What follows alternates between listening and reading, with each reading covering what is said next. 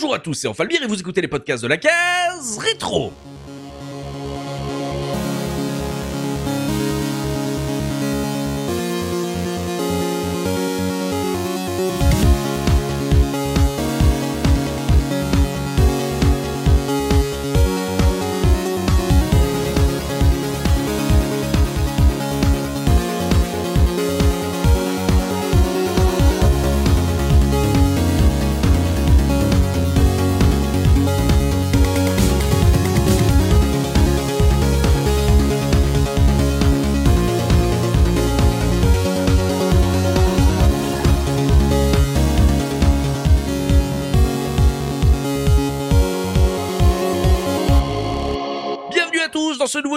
Case rétro, votre podcast 100% rétro gaming. Et aujourd'hui, je suis accompagné de Soubikoud. Comment ça va, Soubi? Salut tout le monde, ça va nickel. Ah, je suis content, c'est bon. Euh, Ah, vous entendez, en plus, là, les micros ont changé, on est revenu. Il y a eu une longue absence et là, ah, non, non, on, on ne tient plus. Ça fait des Oui. semaines qu'on veut enregistrer ce podcast. Là, on, on était euh, sur les chapeaux de roue. Euh, Ah, comment ça va, Soubi? Ça, va, ça va bien. En plus, on a eu un faux départ parce que j'étais malade là, à la Oui. première date qu'on avait prévue. Je toussais tout, euh, tout le temps. Donc euh, là, on enregistre enfin pour de vrai. Et j'ai été, moi, j'ai été malade toute la semaine. C'est euh, c'est ça qui est formidable. J'ai perdu ma voix. Je me suis dit, allez, ça y est, il y a un, il y a un truc, il y a une malédiction autour de nous. Il- Je tiens à préciser que euh, au moment où on enregistre, on, on enregistre un vendredi 13. Donc euh, Oui. c'est la, la meilleure période pour enregistrer. quoi. c'est ça, tu sens, les, les, les gens sont confiants là.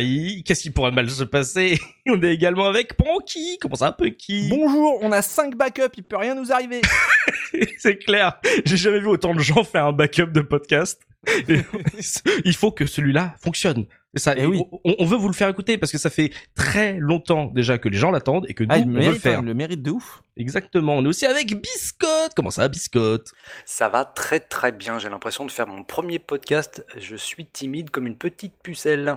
Ah, en- en plus- C'est formidable. En plus, tu as- on a l'impression aussi que toi aussi t'as changé de micro, sauf que t'as juste retiré ta bonnette.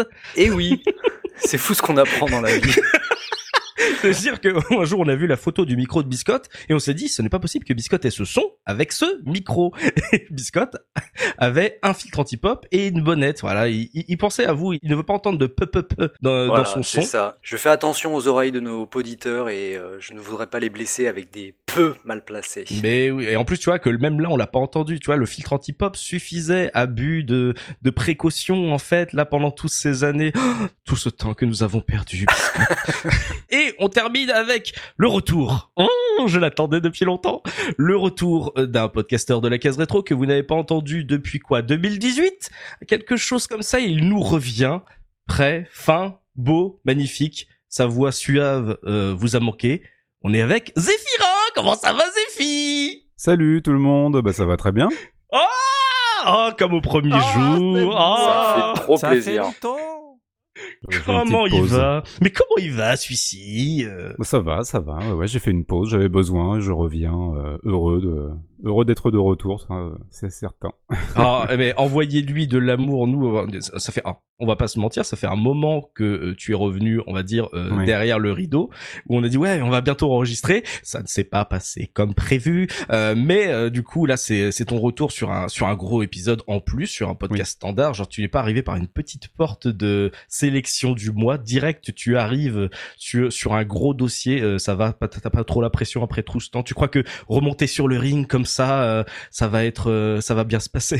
Le mec, il te met pas trop de pression.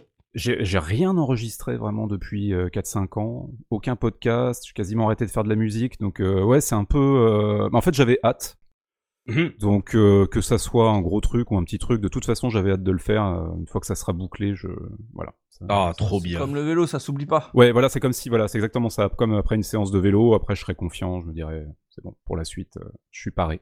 Envoyez-lui de l'amour. hein. On est on est très très heureux de, de retrouver euh, Zéphirin euh, dans l'équipe. hein. Comme enfin ça faisait des années que je te disais que bah de toute façon quand tu t'étais chaud euh, pour revenir, euh, t'avais ta place, il y avait pas de, de problème. Et là quand tu quand tu m'avais envoyé le message en mode ah je me sentirais bien de revenir. Oh là là, oh là là, une, petite jouvence à l'excité que j'étais. Ah c'était formidable. Voilà, et comme j'ai dit, un gros sujet aujourd'hui parce qu'on va parler de Castlevania Symphony of the Night, jeu d'action plateforme développé et édité par Konami, sorti, tout le monde le sait, sur PlayStation 1 en 1997 partout dans le monde, un an plus tard sur Sega Saturn, mais uniquement au Japon cette fois-ci, et euh, par la suite porté sur nombre de plateformes où il a rencontré un grand succès critique puisqu'il s'agit ni plus ni moins que du jeu Castlevania le mieux noté de toute l'histoire de la série.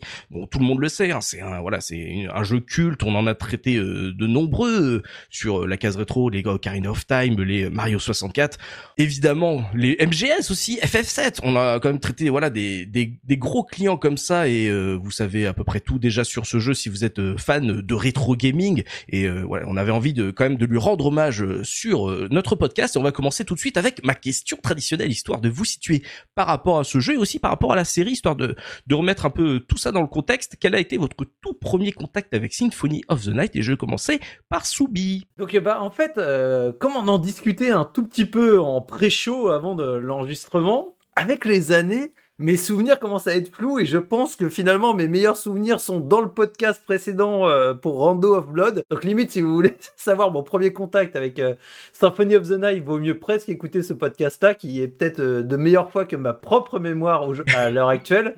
Mais en fait donc, je, moi je sais qu'à l'époque, euh, où j'avais ma Dreamcast, j'avais un ami qui euh, justement avait une PlayStation, qui me l'avait euh, revendue à pas cher, et il m'avait vendu un certain nombre de jeux.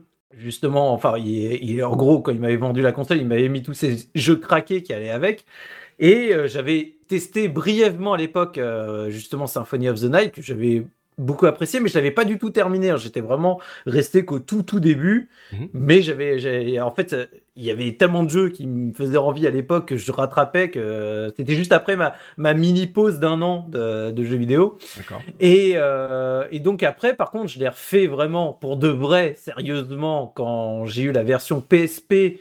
Et justement, j'avais dû en parler à ce moment-là dans le podcast, donc euh, de justement de Rondo of Blood, le remake qui en fait intégrait euh, caché dans le jeu euh, la version euh, de Symphony of the Night et donc il mmh. fallait la débloquer pour pouvoir après jouer à Symphony of the Night. Donc là, ça a été ma première vraie partie du jeu mmh. et je l'ai refait donc là cette fois-ci une deuxième fois intégralement il y a quelques mois pour parce qu'en fait l'enregistrement est prévu depuis tellement longtemps que en fait je l'avais fait pour être prêt à l'époque il y a un paquet de mois en arrière, mais sauf que bah, on a un petit peu traîné.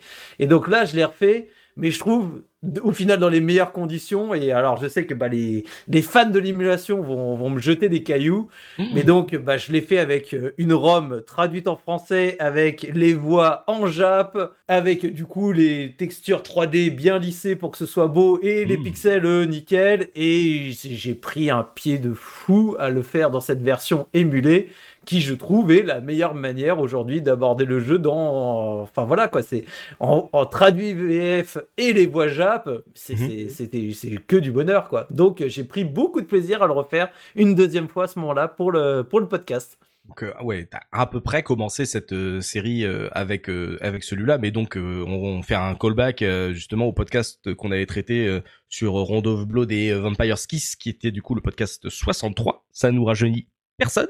Mhm. Euh, et du coup, oui, donc c'est euh, une de tes premières expériences de Castlevania, et euh, donc c'était pas un jeu que t'attendais forcément à l'époque, puisque tu l'as fait sur PSP, quoi. Alors, bah en fait non, c'est surtout qu'à l'époque de la sortie de Castlevania Symphony of the Night, et quand même moi j'ai touché la, la démo, j'étais pas encore du tout un connaisseur de la série en fait. Je suis plutôt un joueur tardif de, de Castlevania. J'ai fait une très grosse partie des épisodes, mais après coup, tu vois, parce que j'avais pas le, le, Super Castlevania sur euh, sur SNES, j'avais pas touché à ceux sur euh, sur NES non plus. Euh, j'avais à peine touché vite fait sur Game Boy et encore vite fait. Et donc après, c'est vraiment finalement sur le tard que je me suis mis à m'intéresser à cette à cette saga que que maintenant j'aime beaucoup d'amour, malgré que bah je, je pleure ce que Konami en fait quoi. Ok, et toi, euh, Punky, quelle était ta première rencontre avec ce Symphony of the Night? Alors, euh, bah moi, un petit peu comme Subi, c'est-à-dire que euh, du coup, moi, je pas de PlayStation, donc voilà, moi j'avais la Dreamcast, Castlevania, c'était un peu le truc de des gens de la PlayStation. Pareil à l'époque de la Mega Drive et de la Super NES, j'avais une Mega Drive, donc Castlevania c'était plus ce truc même si on avait un sur Mega Drive, c'était plus le truc de, des gens de la Super NES. Et donc voilà, de très loin Castlevania. Et J'en ai entendu parler euh, pendant des années, euh, que ce soit dans des articles, euh, dans des podcasts, etc. Ouais. Et moi, ce qui m'a séduit, c'est pas tant toutes les louanges qui ont été faites au, jeu, mais plutôt son aspect visuel mélangeant 2D et 3D, un truc que j'avais pas vraiment eu sur Dreamcast et et sur N64, c'est vraiment un truc que la PlayStation et la Saturn avaient pour elle, c'est ce mélange des jeux en 2D avec un peu de 3D dedans et tout. Et mmh. voilà, c'est un truc que moi j'avais pas trop eu, que je voulais découvrir. Et euh, ben, je trouvais euh, voilà les, les, petites portes en 3D de, de, de, ce que je voyais sur les images, ça, ça me paraissait tout mignon, tout joli. Et mmh. euh, bah, je l'ai lancé euh, sur la version XBLA parce que c'était à peu près euh, vers 2008-2009, un truc comme ça. Mmh. Donc elle était déjà sortie. Et voilà. Et c'était un sacré ride. je l'ai j'ai adoré, voilà. Alors que pourtant, j'étais pas sûr du tout de le finir parce que j'avais joué un petit peu à Castlevania et pour moi, j'associais vraiment ça à difficulté, rigidité, enfin un truc euh, pas trop facile à appréhender. Mhm. Et, euh, et pour le coup, euh, bah, je l'ai fini d'une traite, les deux parties du jeu, pour ne pas spoiler. Et, et voilà, et j'étais très content. Et, je, voilà, je me suis dit tiens, celui-là, il mérite vraiment ses, ses louanges, sa réputation, quoi. D'accord, ouais, donc euh, quand tu toi quand tu tu t'es décidé à le faire, il y avait déjà euh, toute cette aura autour de lui. Euh, oui, bien sûr, ouais, ouais, évidemment. Et mais pourtant, j'étais pas spécialement critique avec le jeu parce que tout ce que tout ce que je voyais, je l'appréciais, même si je découvrais Castlevania et tout. moi, ça me fait des références à des trucs que j'aime bien, quoi. Tu vois, les, mmh. les trucs de monstres, les trucs de zombies, enfin ça, ça me parle les trucs de vampires. Et mais contrairement à Subi, par contre, euh, je suis pas du tout devenu un fan de Castlevania. J'ai pas, mhm. j'ai essayé quelques épisodes sur GBA parce que j'aime bien la GBA, mais sans jamais trop les finir. Et euh, j'ai pas essayé ce qui s'est fait avant Symphony of the Night, genre euh, Super Castlevania 4 et tout, tout ça, j'ai pas touché. Mhm. Et euh, ça m'a pas trop intéressé. Euh, mais par contre, je refais Symphony of the Night au moins une fois par an, parce que j'adore vraiment ce jeu. Mais alors du coup, toi, Punky, euh, ça a été Mega Drive, N64 et après Dreamcast. Ouais, Dreamcast N64 après, parce que c'est mon cousin qui m'avait prêté la N64 et je lui avais prêté la Dreamcast avec tous les jeux et tout. Et donc 32 bits, euh, t'es passé à côté euh, de cette génération? La, Saturn, non, il y avait pas de Sonic dessus, donc ça m'intéressait pas. et euh, et, et du, du, coup, direct la Dreamcast, en fait, j'ai fait Mega Drive Dreamcast. Ok. Voilà, du coup, bah, et puis Castlevania Mega Drive, c'était peut-être un peu trop mature pour l'âge que j'avais quand je jouais à la Mega Drive. J'étais quand même petit, je jouais au Roi Lion, quoi, je jouais pas à Castlevania. D'accord, ok. Donc ouais, aussi une découverte on va dire, euh, pas à la sortie du jeu, un peu plus sur le tard, où le, le jeu a déjà, on va dire, une aura de titre culte. Euh, Biscotte, toi, quel a été ton premier contact avec ce jeu? Eh ben, c'était mon premier Castlevania. Oui, euh, je connaissais... alors à l'époque, oui, sur PlayStation. Euh, je connaissais la série de loin. Euh, j'avais pas les bonnes consoles, donc je ne pouvais pas y jouer. Le seul, seule fois où j'ai joué un Castlevania, c'était le 4 euh, dans une borne, dans un grand magasin, avec les vendeurs qui se foutaient de moi parce que je ramassais pas ce qu'il fallait. Euh, Des bons vendeurs. Euh, donc ma vengeance a été d'acheter euh, le Castlevania sur PlayStation.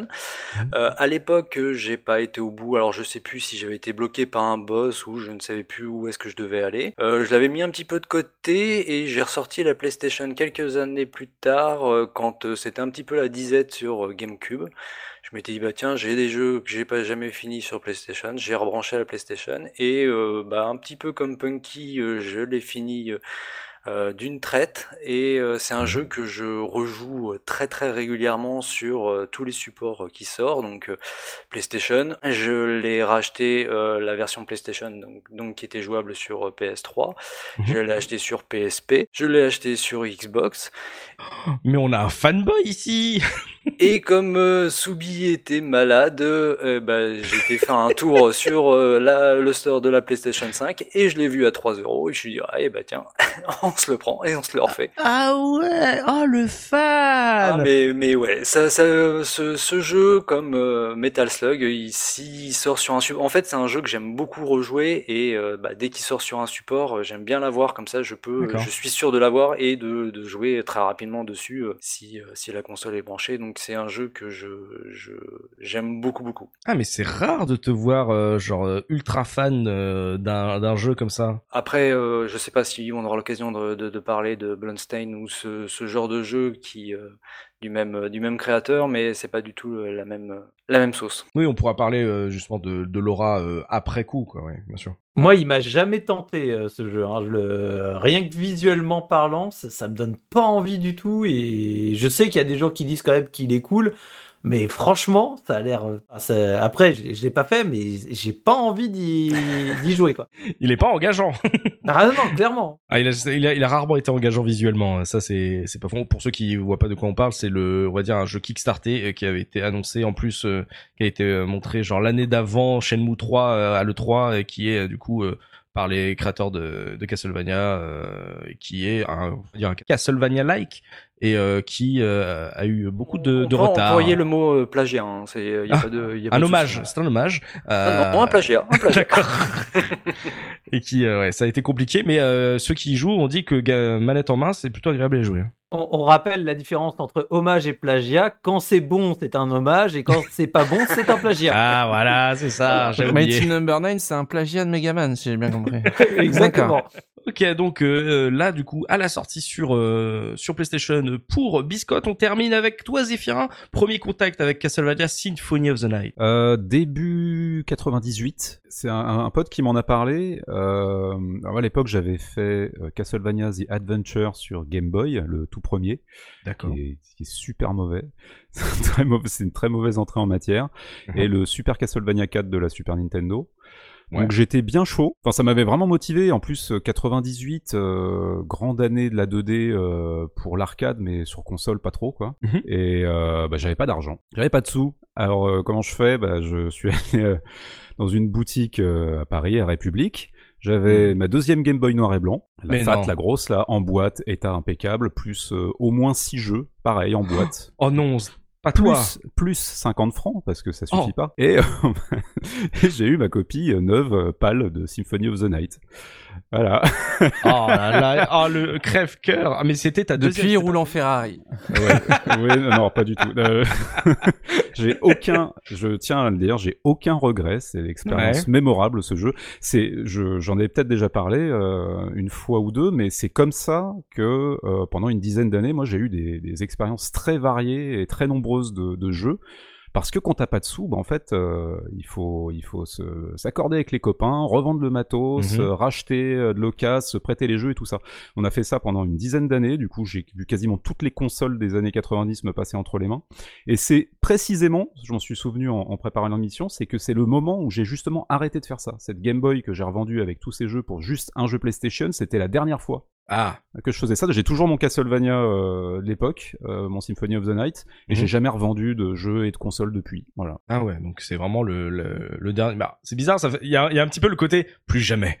non, non, non, mais vraiment, je regrette pas. Enfin, aujourd'hui, je, j'ai un PC, je, je, je, peux les émuler. J'ai pas le, j'ai pas le fétichisme de, de, de l'objet. Je, je m'en fiche un peu. Ouais. Et euh, tu l'attendais beaucoup par rapport à la série? C'est genre, euh, t'étais en attente de ce jeu-là ou c'était par curiosité ou par bouche à oreille? Moi, j'ai vraiment appris qu'il existait parce qu'un pote m'en a parlé, me l'a survendu en me disant faut absolument que tu joues euh, parce que bon, euh, à ce moment-là, on est en 98, le, passif des gens euh, dans le jeu vidéo, c'est surtout la 2D en fait. Mhm.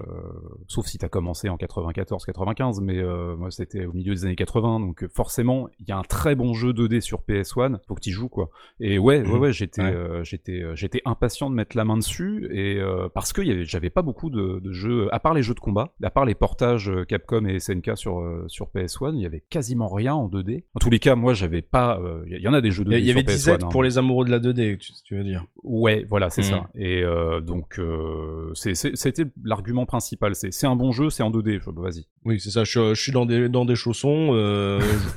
Euh, c'est une licence connue. Normalement, ça devrait bien se passer, quoi. Mais euh, je connaissais un, petit peu hein, Castlevania. Je te dis, j'avais fait mhm. deux jeux et j'aimais beaucoup la série, surtout à travers euh, Super Castlevania 4 que j'avais adoré. Mhm. Donc j'étais confiant. Ouais. on, on, en parlera à peu près au niveau de l'esthétique par rapport justement au fait que allez, sur une époque où il y avait vraiment la volonté de faire tout en 3D et on en a fait souvent des jeux qui, des séries qui passaient à la à la 3D après des, des de grands titres 2D. On, on en parlera parce que c'est un peu l'idée inverse qui s'est passé avec euh, ce Symphony of the Night, c'est euh, à une époque où tout le monde veut faire des jeux en, 3D, celui-là arrive avec euh, une majorité de 2D dans son design, donc on, en parlera, savoir comment vous l'avez pris à l'époque et du coup comment vous le recevez maintenant.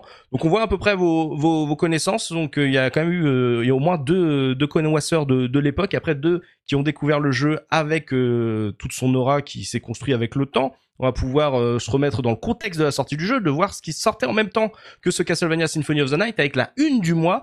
Punky, quelle était l'actu gaming à cette époque? Ah, vous voulez la, vous voulez la une du console plus de mars 97 Oh, on veut du plaisir. Eh ben, ça sera 33 francs. 29 francs 50 si tu prends la ça te revient moins cher par magazine. J'ai les tickets resto, ça te va? Ah bah je prends, je prends, je prends tout.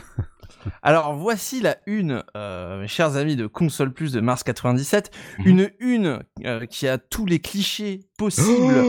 euh, sévère, oh, oh Dieu que sévère. Sévère parce qu'il y a du dino, il y a du Final Fantasy du Chocobo, il y a de la démo jouable à gagner. Alors attention. Euh, la démo jouable à gagner? Ah ouais, ouais, ouais, attention. Oh, c'est terrible. Gagner 1500 CD de démo jouable PlayStation. Vous savez quoi? Moi, je les ai gagnés. Si vous avez vu ma dernière vidéo, vous savez que c'est moi qui ai gagné. Oh, c'est terrible. Genre, c'est même pas dans le magazine, c'est genre gagné. Ah bah ouais. On en a que 1500, les gars. Eh, c'était le début du, enfin, on était sur les premières années du, du CD démo, c'était encore un truc un peu luxe, hein. Ça, c'est pas faux, c'est pas, euh, les, les, On n'est pas sur PlayStation Magazine, euh, Voilà, où on te refilait des trucs, euh, euh je sais plus quoi en foot. On est sur du journal indépendant, on est sur du journalisme indépendant à l'époque. Ah bah, bah, aussi indépendant qu'il puisse être à l'époque, quoi. c'est ça. Alors, fabuleux, les nouvelles photos de Zelda 64. c'est bien, ils ont pas menti, c'est pas des screenshots, c'est des photos. Je pense qu'ils ont pris l'écran en photo. Euh, donc le dino, évidemment, c'est pour Turok, du 109 pour la 64 D'ailleurs, le, le petit sous-titre de console plus il fait référence, hein, puisqu'il dit t'as de belles dents, tu sais, en référence évidemment au dino qui a, euh, c'est quoi, c'est un, c'est un Vélociraptor. Euh, je, je connais pas les Pokémon. Je pense que oui. C'est Rex dans Toy Story. Oui, voilà, ça doit être ça. Oui, non, ben non, Rex c'est un T-Rex. Ouais, mais là il ressemble vraiment à Rex de Toy Story. Je pense que c'est un dinosaure, c'est ça qui est important. Ouais, on pense que c'est un dinosaure passe dans cette euh, dans cette cover. Et effectivement, il y a un gros dino et euh, Turok est vraiment mis en avant. Je sais pas encore pourquoi, mais euh... attention, on a des fans, on a des fans. Ouais. Moi, j'aime bien Turok. Hein. Mais je, sais, on a une Discord depuis très longtemps et je pense que sur notre tombe, on revendiquera. Moi, Turok 1 et 2 font partie de, de, de FPS que j'aime beaucoup. Euh... Enfin, en tout cas, à l'époque, j'avais beaucoup aimé. Et alors, ce que j'aime bien avec Console Plus, c'est qu'il n'y a pas besoin de dire si c'est du test, si c'est de la preview. Il y a juste le test de Final Fantasy VII. Bon, ça, d'accord. Mais hmm. Zelda 64, des photos, ok. Et puis après, on a Die Hard Arcade. Oh, le plaisir. Oh. Bien sûr, le plaisir. Euh, Raystorm et Yoshi Island 2, mais on sait pas ce que c'est. Est-ce que c'est une preview, un test euh, hmm. On ne saura jamais. Il faut ouvrir le livre et se faire accueillir euh, par une magnifique publicité pour la PlayStation en double page. Ça hmm. avait de l'argent Sony à l'époque quand même. faut pas oh, se mentir. Ça en avait quand même pas mal.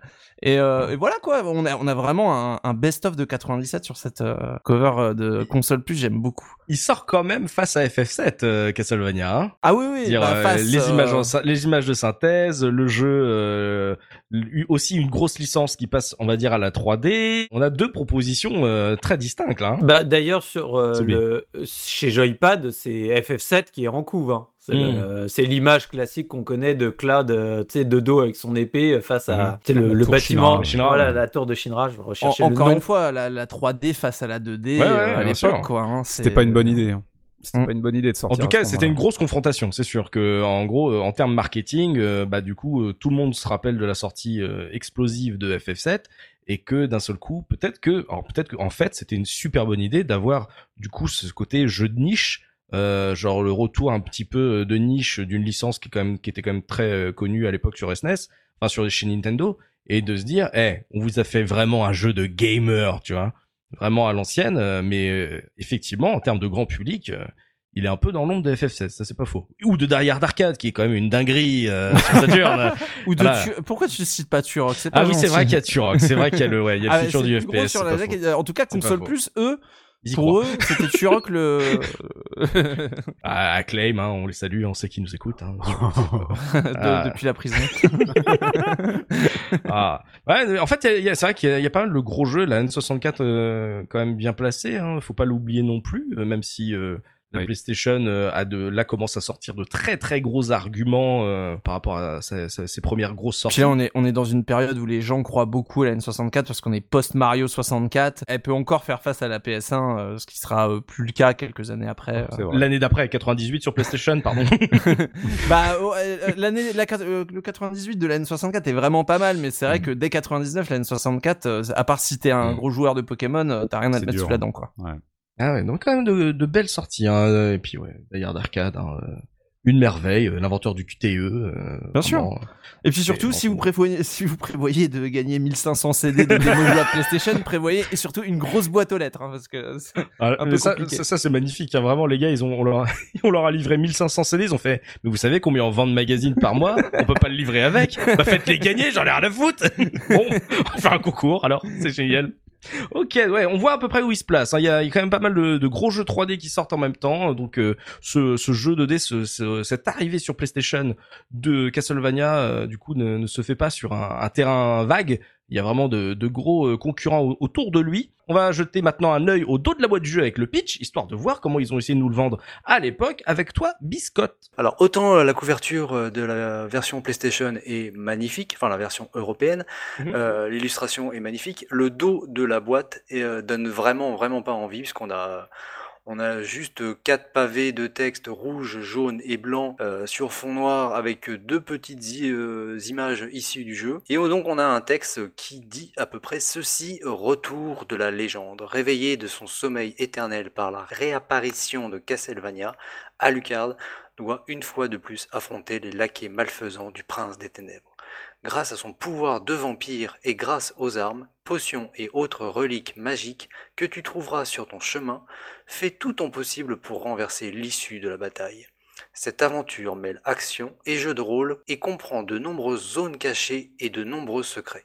Seras-tu capable de tous les retrouver? La plus grande et la meilleure aventure Castlevania jamais produite. J'adore quand un jeu vidéo me tutoie sur sa oh, quatrième de coup. J'ai l'impression que c'est Hugo Délire. Sauras-tu tous les retrouver? Mais je note, ils ont lâché le mot jeu de rôle que je n'ai pas cité en intro euh, mm. en disant que j'ai mm. dit action plateforme. Eux, ils ont marqué jeu de rôle. Donc euh, ça, ça va être intéressant parce que du coup, c'est un argument qu'ils mettaient en avant dès euh, dès la boîte. Et bah, c'est pour concurrencer FF7, peut-être.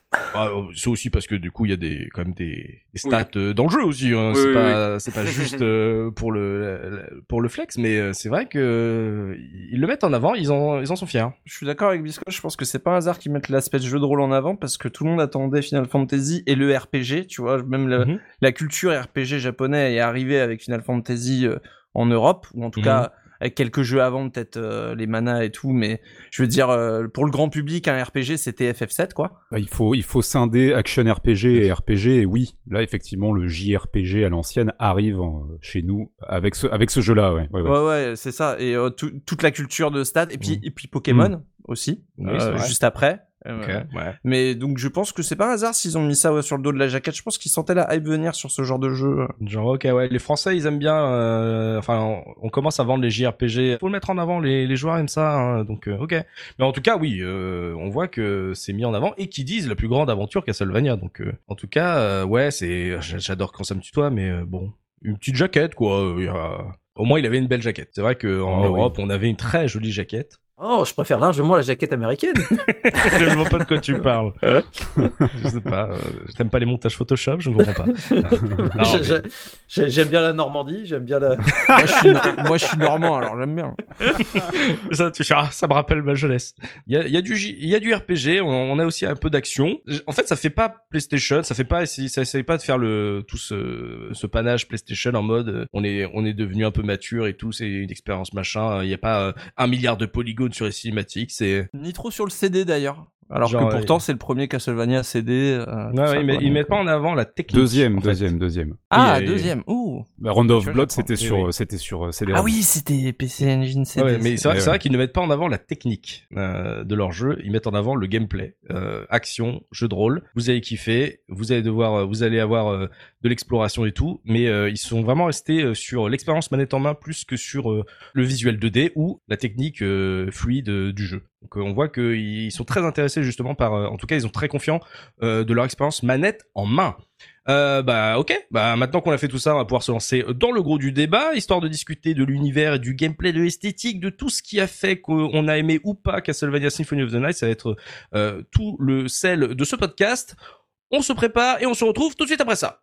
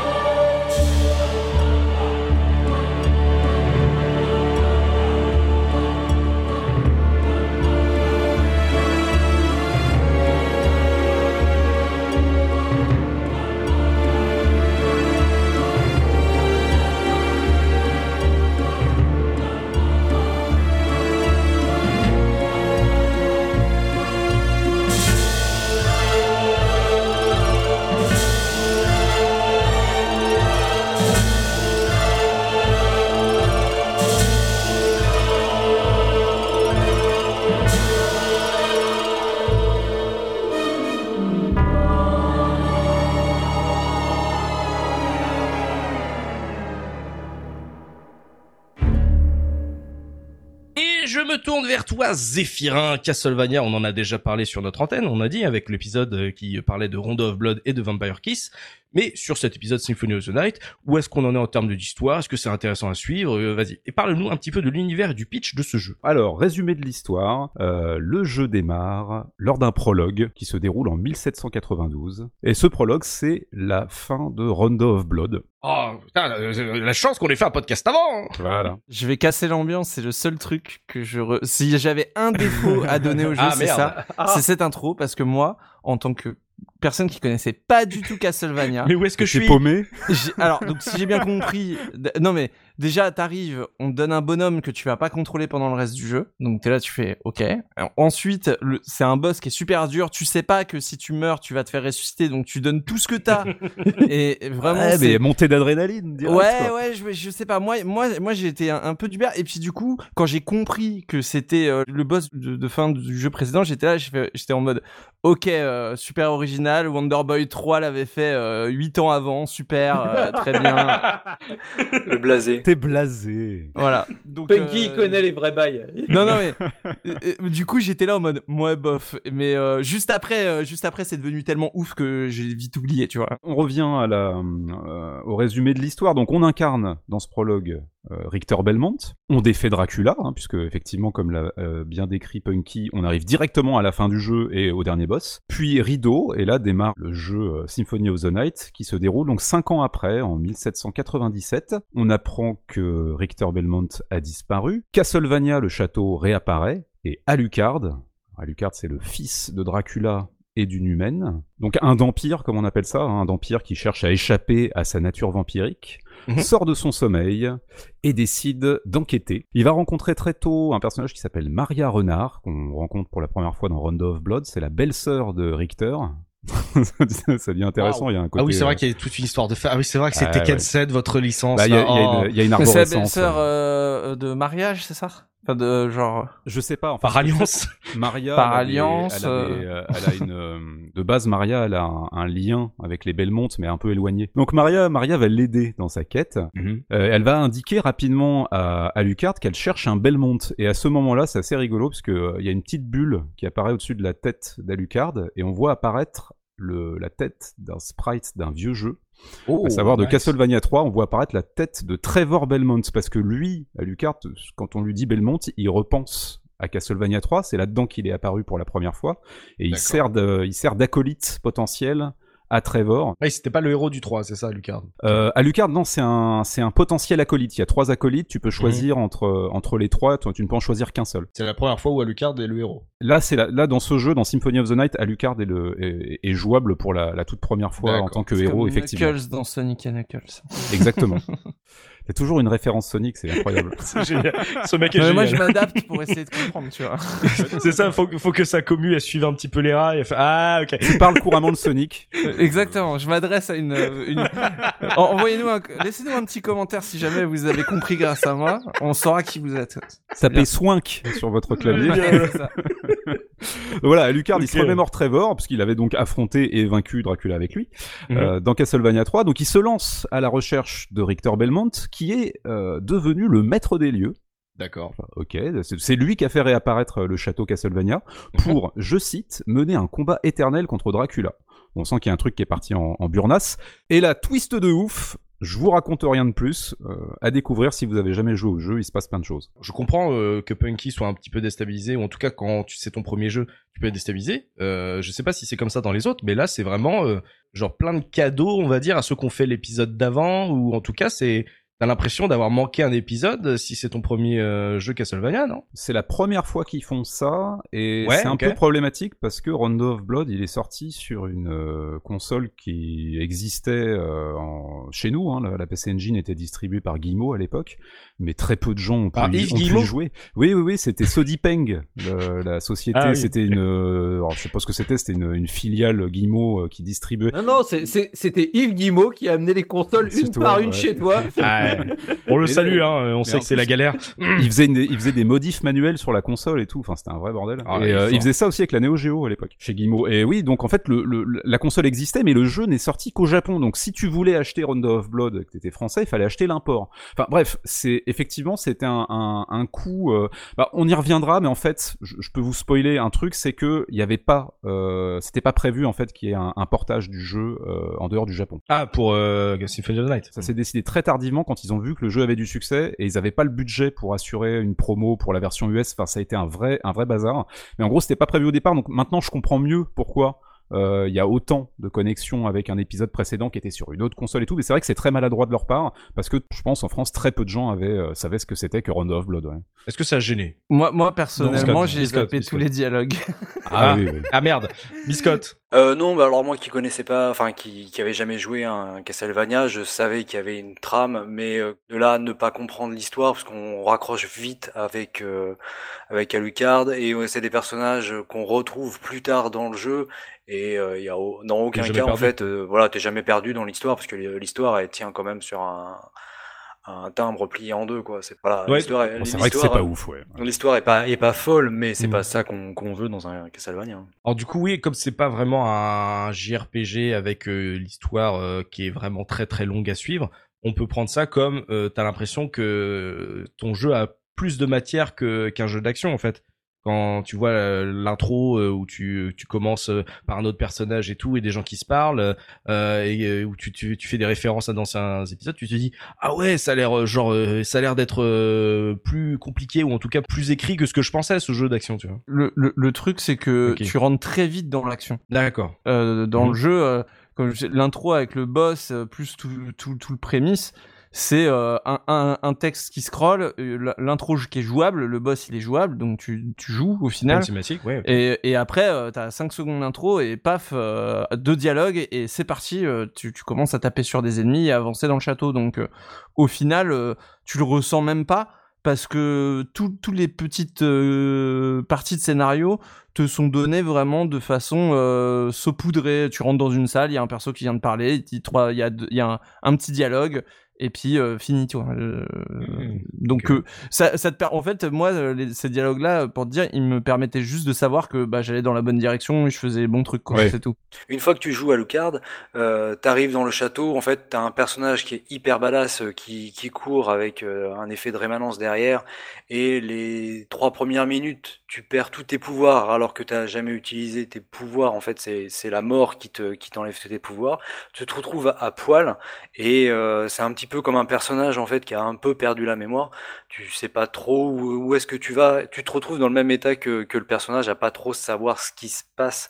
Enfin, tu l'oublies assez rapidement tout ce qui s'est passé avant. Tu euh, tu cherches juste à explorer, et à survivre. Donc ça, voilà, tu, vas vers l'avant, tu, tu, tu explores et tu, tu cherches juste à récupérer ton, ton équipement au moins au début. Donc euh, c'est ce début n'est pas vraiment gênant donc Soubi, t'en as pensé quoi? Je pense qu'en plus techniquement le, scénario c'est pas du tout ce que tu ce que t'attends le plus dans, dans, ce jeu en fait. Le, la mise en scène euh, suffit à elle-même et comme comme dit Punky en fait les, les dialogues ont pas. Je pense qu'on était beaucoup à l'époque surtout avec les, bah, les versions anglaises des des textes, tu, tu passais tout. Et même après, euh, dans les espèces de relations qu'ils essayent de créer avec, euh, avec les personnages, c'est pas spécialement crédible. Hein. Enfin, je pense que certains comprendront par rapport aux bonnes fins euh, ce que j'essaye de sous-entendre entre, on va dire, un personnage masculin et un personnage féminin. Tu fais, ok, enfin, ils se connaissent depuis deux heures dans un château. faire une romance là-dessus, c'est un peu chelou, quoi. Ah, tu sais, des fois, ça va très vite. Hein. Ah ouais, bah là, c'est plus qu'un coup de foot, quoi. Hein, c'est pas ce qu'ils ont le plus réussi. Hein. Mais euh, Soubi parle de bonne fin, ça veut dire que il y a quand même euh, plusieurs manières de finir le jeu. Vous avez dit qu'on rentrait tout de suite dans le gameplay. En termes de d'histoire, c'est pas super linéaire. T'as moyen de, de, rencontrer des gens ou de d'avoir des fins euh, complètement différentes euh, d'une partie sur l'autre? Bah, en fait, tu peux, tu peux arriver vite à une fin ouais. euh, qui te qui t'arrête en fait le jeu. Tu finis le jeu avec une mauvaise fin parce que t'as pas assez exploré le, le château. Mais c'est une fin quand même, c'est-à-dire que t'as le générique ou t'as un game over? Euh, T'as un générique. Ah ouais, donc euh, si tu sais pas, euh, tu peux t'arrêter là euh, sur on va dire ta mauvaise fin. Oui. Et tu fais ah bah il était très court ce jeu, c'est ça? C'est assez long hein. Ah malgré tout. Oui, je pense pas que tu ressentes. Euh, si si t'étais pas au courant mmh. à l'époque, je pense que t'as vraiment la sensation d'avoir terminé le jeu. Tu dis ok, finalement, c'est ah bah, le, le, boss final. C'est pas ce que j'aurais euh, attendu pour le coup, parce que euh, euh, tu dis merde, le, normalement c'est un autre que j'affronte quoi. Mais comme le château est déjà quand même d'une envergure assez euh, intéressante, importante, mmh. bah en fait tu dis bon bah ok j'ai terminé. Le, je pense que si si personne te l'avait dit au départ, bah tu loupes euh, bah, la moitié du jeu en fait sans le savoir quoi. C'est clairement pas un jeu qui est coupé en deux, hein. c'est un, un double album. Hein. C'est vraiment. Euh... c'est la, la phase B que tu manques. Ouais quoi. ouais c'est ça. C'est vraiment il y a, tu, ah ouais. le ressens je pense euh, même quand moi j'ai eu la mauvaise fin en premier. Mmh. Euh, et euh, bon, je savais, euh, je savais, je connaissais le twist final parce que j'étais déjà bien renseigné sur le jeu mais euh, j'étais là en mode euh, ah c'est quand même très long pour arriver à cette première fin tu vois. C'est vrai que quand on en parle euh, on dit bon la première fin tu risques de louper une grosse partie du jeu.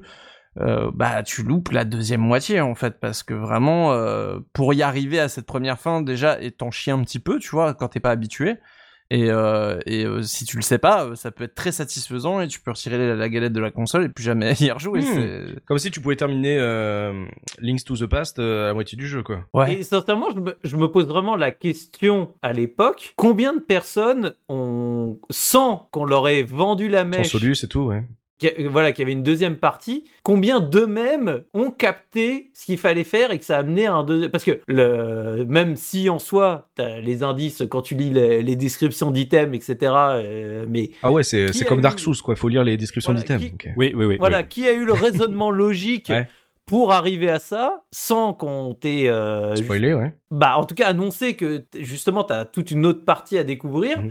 euh, je pense qu'à mon avis euh, il y en a pas beaucoup hein. nous on a on a on a deux chroniqueurs qui ont fait le jeu à l'époque Zef toi tu avais cette info là quand tu as fait ton jeu? Non, pas du tout. J'avais pas internet. J'ai eu la mauvaise fin, comme euh, à peu près ah. tout le monde, je pense. Mmh. En revanche, euh, j'ai tout de suite compris qu'il y avait un truc qui clochait. Je me suis dit, le jeu il cache quelque chose. J'ai pas le temps de, de m'y mettre maintenant. Je, je, je, le range, on verra plus tard. Peut-être qu'il y aura une soluce dans un magazine ou un truc comme ça. Mais tu sentais que euh, il y avait euh, d'autres choses. C'est impossible qu'il n'y ait pas Dracula à la fin d'un Castlevania. Donc. D'accord, mais c'est pour ça. Pour... Mais mais il y avait aucun. En gros, il y a quand tu termines, quand t'as votre mauvaise fin, comme vous le dites, quand vous avez votre générique, il y a aucun message qui vous dit. Euh, non. Dans le doute, réessaye. Non, mais c'est trop déceptif comme fin. Tu vois que les personnages ah sont, ouais. pas, sont, sont, sont pas satisfaits de la situation d'une façon ou d'une autre. Il y a un truc, ça, ça, cache quelque chose. C'est bien, c'est suffisamment bien euh, amené pour que ça laisse germer l'idée. Tu sens que ça, il y a un truc qui pue. Mmh. Ouais, il y a un truc qui pue. Ouais, je crois que j'ai dû m'en rendre compte à cause des succès, moi? Ah, ah oui. Parce que je crois que j'ai pas dû débloquer le succès euh, qui, fin du jeu. qui finit le 1000G, ouais. Et du coup, j'étais là en mode, euh, c'est vrai qu'il y a un deuxième truc après. Toi, Biscotte, euh, du coup? Alors, quand je l'ai fait la, la, la, première fois, j'avais pas été au bout, mais quand je l'ai repris euh, et que je l'ai, je, je l'ai fini, j'ai pas eu la mauvaise fin, mais parce que le jeu aussi te pousse à tout explorer. Euh, tu, bah, comme dans un Metroidvania, tu vas euh, te retrouver vite devant. Il a lâché un de ses mots, lui, là. euh, tu te retrouves vite devant une porte qui te dit bah il te manque euh, il te manque un item clairement tu peux pas passer euh, tu sens qu'il y a des endroits cachés tu sens donc c'est un jeu qui te pousse à l'exploration. Tu, ouais, ok. Si on te dit tiens va par là, euh, tu, tu sais que euh, il faut que tu ailles dans le sens inverse pour euh, pour aller voir ce qui se passe. On a tellement été matrixé par ça, vraiment. Hein, c'est va à la porte de droite, tu vois qu'il y a un couloir à gauche, et là t'es. Voilà, ça n'est pas Rabble quoi. C'est le, le, jeu te, te, te, pousse à ça parce que il y a, y a plein de petits endroits. Il, tu passes sur des interrupteurs, ça te montre qu'il y, a un ascenseur qui monte quelque part, mais t'arrives pas à le prendre tout de suite. Euh, tu te retrouves vite avec des portes et de l'autre côté tu vois un canon. Il y, a quelque chose comme ça en fait qui te pousse à l'exploration et moi je sais qu'à l'époque je voulais euh, tout voir avant de le finir. Mhm. Donc forcément tu vas tomber sur euh, sur un artefact et puis quand tu vas vouloir le mettre, tu vas regarder la description et puis bah, il te donne des indices et tu vas rencontrer un personnage et à chaque fois que tu le rencontres derrière tu as un objet que tu te dis qui est bizarre il me dit enfin voilà cet objet fait des choses bizarres et, euh, et tu vas comme ça évoluer dans le jeu. Puis bah, ce côté, euh, un peu jeu de rôle où tu vas chercher justement à te, à te stuffer et à devenir euh, encore plus fort. Mais euh, oui, mmh. j'ai été, j'ai été au-delà de ça et moi c'est plus voilà, c'est l'inverse. C'est j'ai fait la mauvaise fin après avoir fait la bonne fin. Ouais, mais on peut finir quand même. Euh, en tout cas, bah c'est très très bien. On a, je crois qu'on a une communauté qui qui a beaucoup joué à ce genre de jeu, donc n'hésitez pas à partager euh, vos souvenirs sur euh, du coup notre Discord. Il y a un salon réaction podcast. N'hésitez pas à nous dire si vous, quand vous avez fait Castlevania Symphony of the Night et que peut-être à l'époque de sa sortie vous ne saviez pas comment ça se passait, comment débloquer du coup la, on va dire la deuxième partie du jeu. Euh, N'hésitez pas à nous dire si vous avez été bloqué, si vous avez pensé que vous avez fini le jeu et puis vous avez rangé votre euh, CD, ou si vous aviez trouvé euh, du coup l'astuce pour euh, avoir la suite de votre aventure et comment vous l'avez fait sans Solus, ou savoir si du coup parce que c'était un jeu avec Aura, parce qu'on vous a spoilé euh, à la cour de gré ou, euh, ou, tout ça. Euh, comment vous avez découvert ça? Parce que visiblement, le jeu était vraiment pensé pour te, te, donner l'impression de ouais, vas-y, continue à explorer parce que t'as peut-être pas tout fait, mais en même temps, si tu veux te contenter de cette fin, tu peux te, tu peux t'en contenter. T'as un générique. Donc euh, n'hésitez pas à nous, nous parler un petit peu de votre expérience là-dessus. Ça, ça, peut être très intéressant de voir euh, comment tout le monde a pris ça. Mais euh, ouais, donc une histoire euh, plutôt intéressante. J'aime bien le fait que la manière dont vous le décrivez, le jeu joue un petit peu avec toi dans ce château. C'est-à-dire que t'as des personnages avec qui tu peux parler, t'as des t'as des objets à trouver qui ont des descriptions, qui vont t'aider à, à trouver d'autres trucs visiblement. Parce que moi, je, je, pour ceux qui ne le savent pas, j'ai déjà joué à ce jeu-là, mais je suis jamais allé très loin. J'ai joué pour, on va dire, la culture, en mode ah c'est sympa, et j'ai jamais, je me suis jamais dit, vas-y, je vais, je vais le faire euh, sérieusement, euh, début à la fin. J'attends ce podcast. Énormément de choses cachées dans le jeu. D'accord. Et c'est mis en avant, soit c'est, il y a, y a un, petit, côté presque escape game euh, dans ce château. Je sais pas si c'est trop mis en avant. Je crois qu'il faut le vouloir en fait pour. Faut le vouloir, ok. Ouais. Et puis bon, là, on va peut-être empiéter un peu sur le, la partie gameplay en avance, mais c'est en fait, t'as même, ça va jusqu'à des boss, tu sais, des quand t'arrives finalement dans la mmh. Deuxième partie et de nouveau, tu as, des trucs que tu peux complètement skip, qui sont pas obligatoires, et tu as des, des gros gros boss, bien plus costauds, je trouve, que, que le boss final, qui sont là pour, pour ton plaisir si tu, si tu vas vraiment dans le détail du jeu. Donc, euh, non, c'est le jeu est chouette pour ça. C'est-à-dire que si tu aimes fouiller, le jeu va te récompenser du fait d'être un ah, fouilleur. c'est vraiment le Dark Souls des Castlevania. Euh... oui, voilà. ah, mais euh, bah moi j'attendais ce podcast pour me dire, allez vas-y, maintenant qu'ils vont me le vendre, je vais pouvoir me le faire sérieusement. Euh, et, et y jouer parce que c'est un jeu qui, je trouve, ne, vieillit pas. Euh, en tout cas, même quand tu ne l'as pas fait à l'époque, je trouve toujours très chatoyant. Mais ce, cet aspect de scénario qui te pousse à, creuser un peu plus, à essayer de chercher un petit peu euh, d'autres personnages et d'autres manières d'évoluer. Moi, je connaissais juste, on va dire, la partie gameplay. Et euh, mais du coup, cette manière de, te faire rentrer dans l'action et de jouer un petit peu avec tes attentes, de te dire ah t'es triste de cette fin, mais eh, vas-y continue à chercher. C'est plutôt c'est plutôt très moderne en fait hein, comme manière de de faire hein, pour un jeu qui a l'air de là comme ça un, un jeu de d'action à, à l'ancienne sur PlayStation euh, il y a une manière de, de présenter son scénario assez moderne, je trouve. Hein. Il y a un petit peu déjà de choses comme ça dans Rondo of Blood, dans l'idée qu'il y a des, il y a des embranchements de stages, il y a des personnages que tu peux sauver, donc euh, il y a mhm. des choses que tu peux voir ou ne pas voir.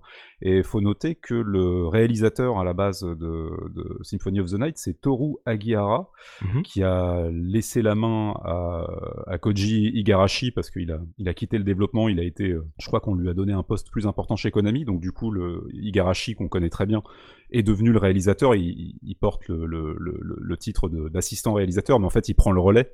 Mais ça vient à la base, je pense, euh, enfin, j'en sais rien, mais je me, je me dis que ça doit venir de ce type-là, puisqu'il il était déjà en charge de, de la réalisation de, de Rondo of Blood, donc c'est le, le gars qui a vraiment amené euh, cette dimension dans une série qui à la base c'était un jeu de plateforme à type arcade en fait. Euh, linéaire quoi. Ouais, très linéaire et puis euh, très sympa, très dynamique, mais un peu comme un contrat, quoi. Oui, à l'ancienne, hmm. stage par stage, euh, voilà, tu te poses pas de questions, quoi. Un autre aspect, en fait, qui m'a poussé à explorer le, château, euh, et là, je sais pas si j'empiète un peu sur le gameplay, moi, c'est le bestiaire que, de ce jeu que je trouve incroyable, parce que euh, dans chaque salle, c'est limite s'il n'y a pas une créature nouvelle, et euh, bah en fait, tu as envie de voir dans les autres salles euh, quelle créature euh, il va y avoir.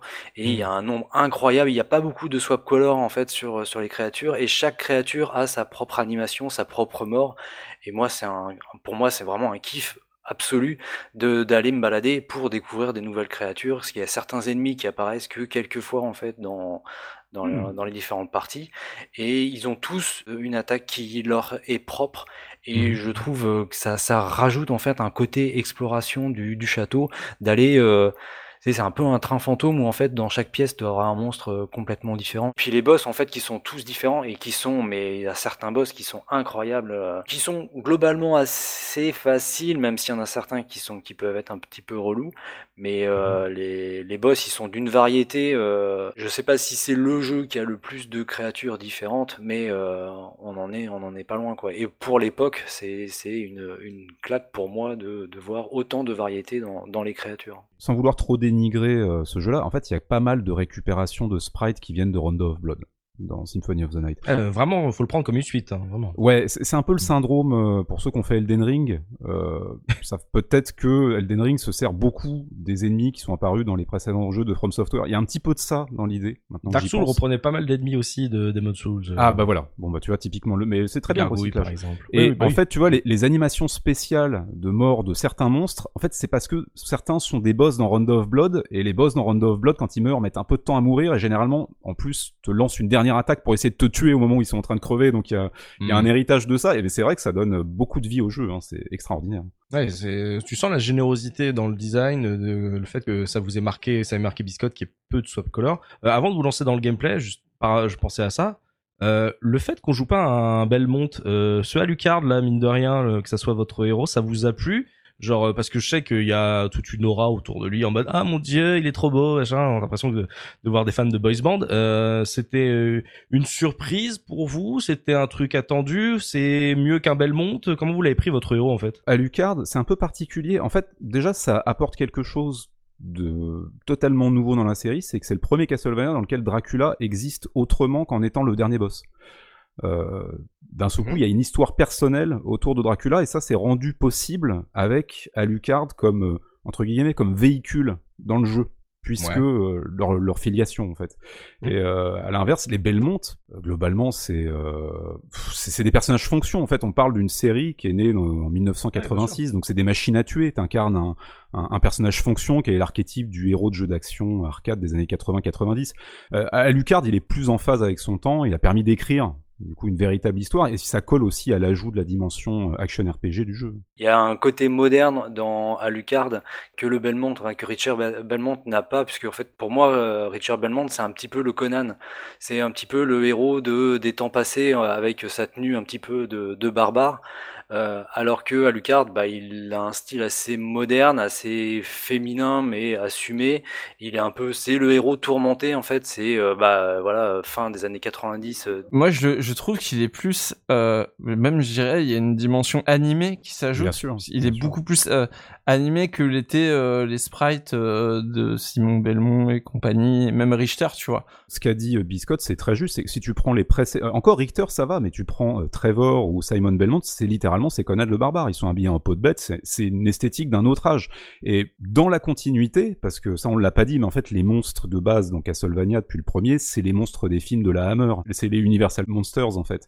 Et Alucard, en tant que personnage de soutien dans Castlevania 3, il apparaît c'est Christopher Lee en Dracula. Euh, il est brun avec les cheveux gominés, il ressemble pas du tout à ce qu'a designé Kojima dans ce jeu-là qui là, on est, euh, on est dans des espèces de délire façon la Rose de Versailles. On a un personnage qui est, euh, oui, c'est un mélange, c'est, c'est hérité du, de, de, de, de, toute la culture gothique romantique.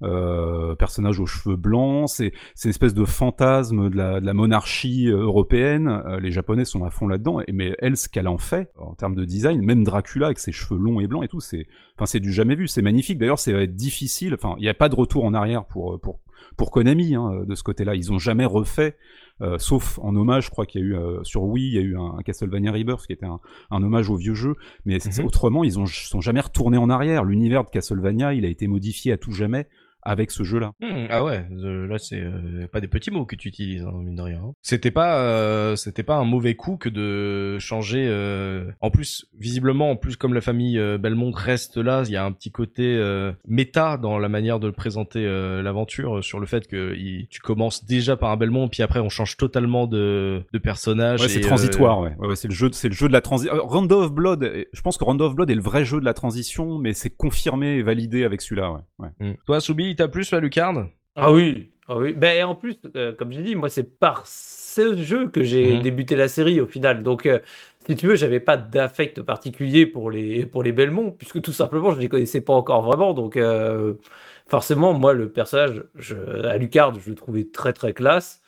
Et, donc forcément, bah, c'est celui que j'avais envie de jouer, quoi. C'est celui que j'avais envie d'incarner. qui donne envie. Hein. Ah oui, bah, comme comme disait Biscotte, c'est rien que toute son animation de déplacement avec la rémanence euh, visuelle derrière lui, etc. C'est, c'est, ça, ça, pue la classe. Le personnage pue la classe, quoi. C'est, ils l'ont fait euh, bah, au, mieux qu'ils pouvaient euh, pour que tu aies envie de le jouer, quoi, tout simplement. C'est un petit peu le Raiden de Metal Gear Solid, quoi. C'est.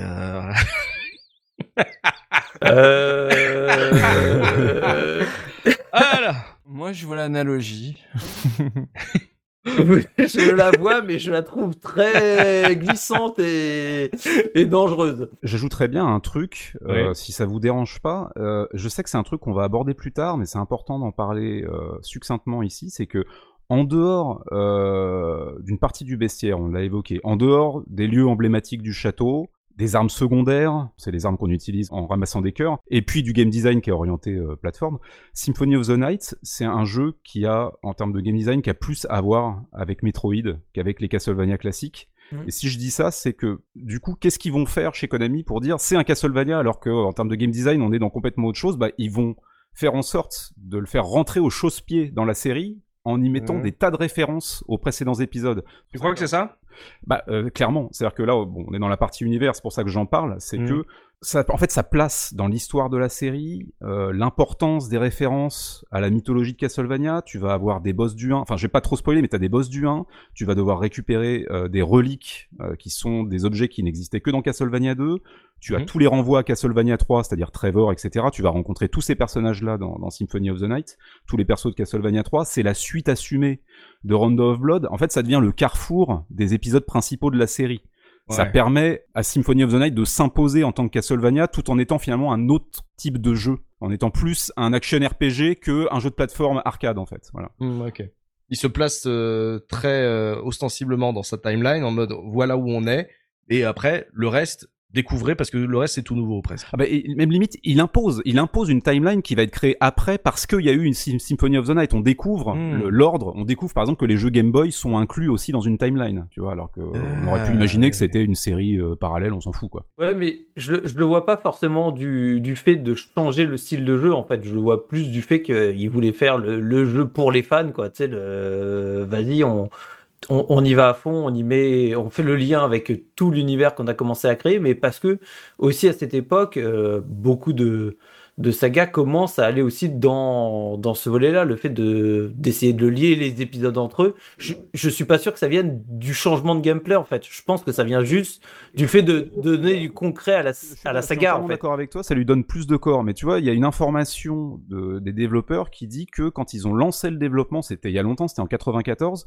L'idée c'est de faire une side story, donc un truc qui se passe complètement en dehors des clous justement, et c'est ça qui a validé de lancer un développement d'un jeu Castlevania avec un game design complètement différent. Et puis finalement, en cours de développement, je pense qu'ils ont complètement raccordé les rails sur la série, en, même en en, faisant littéralement, comme je disais, un carrefour. Donc je sais pas. Il y a eu, dans tous les cas, il y a eu des prises de décisions contradictoires progressives qui ont amené à en faire ce jeu-là, et c'est très bien, il est très bien comme il est. Mais je sais pas si, euh... mais je, enfin, je suis, je suis entièrement d'accord avec ce que tu dis. Ensuite, il y a que les gens qui ont fait le jeu qui pourraient nous valider ou pas euh, ou invalider les, les, informations quoi. Oui voilà. Ok ouais donc euh, y a, ça récompense euh, ceux qui, qui avaient, qui, avaient, joué au précédent, ça crée on va dire une timeline donc euh, en disant ah mais d'accord tout est connecté et tout euh, ok je vois où on est ah je connais ces persos une petite référence.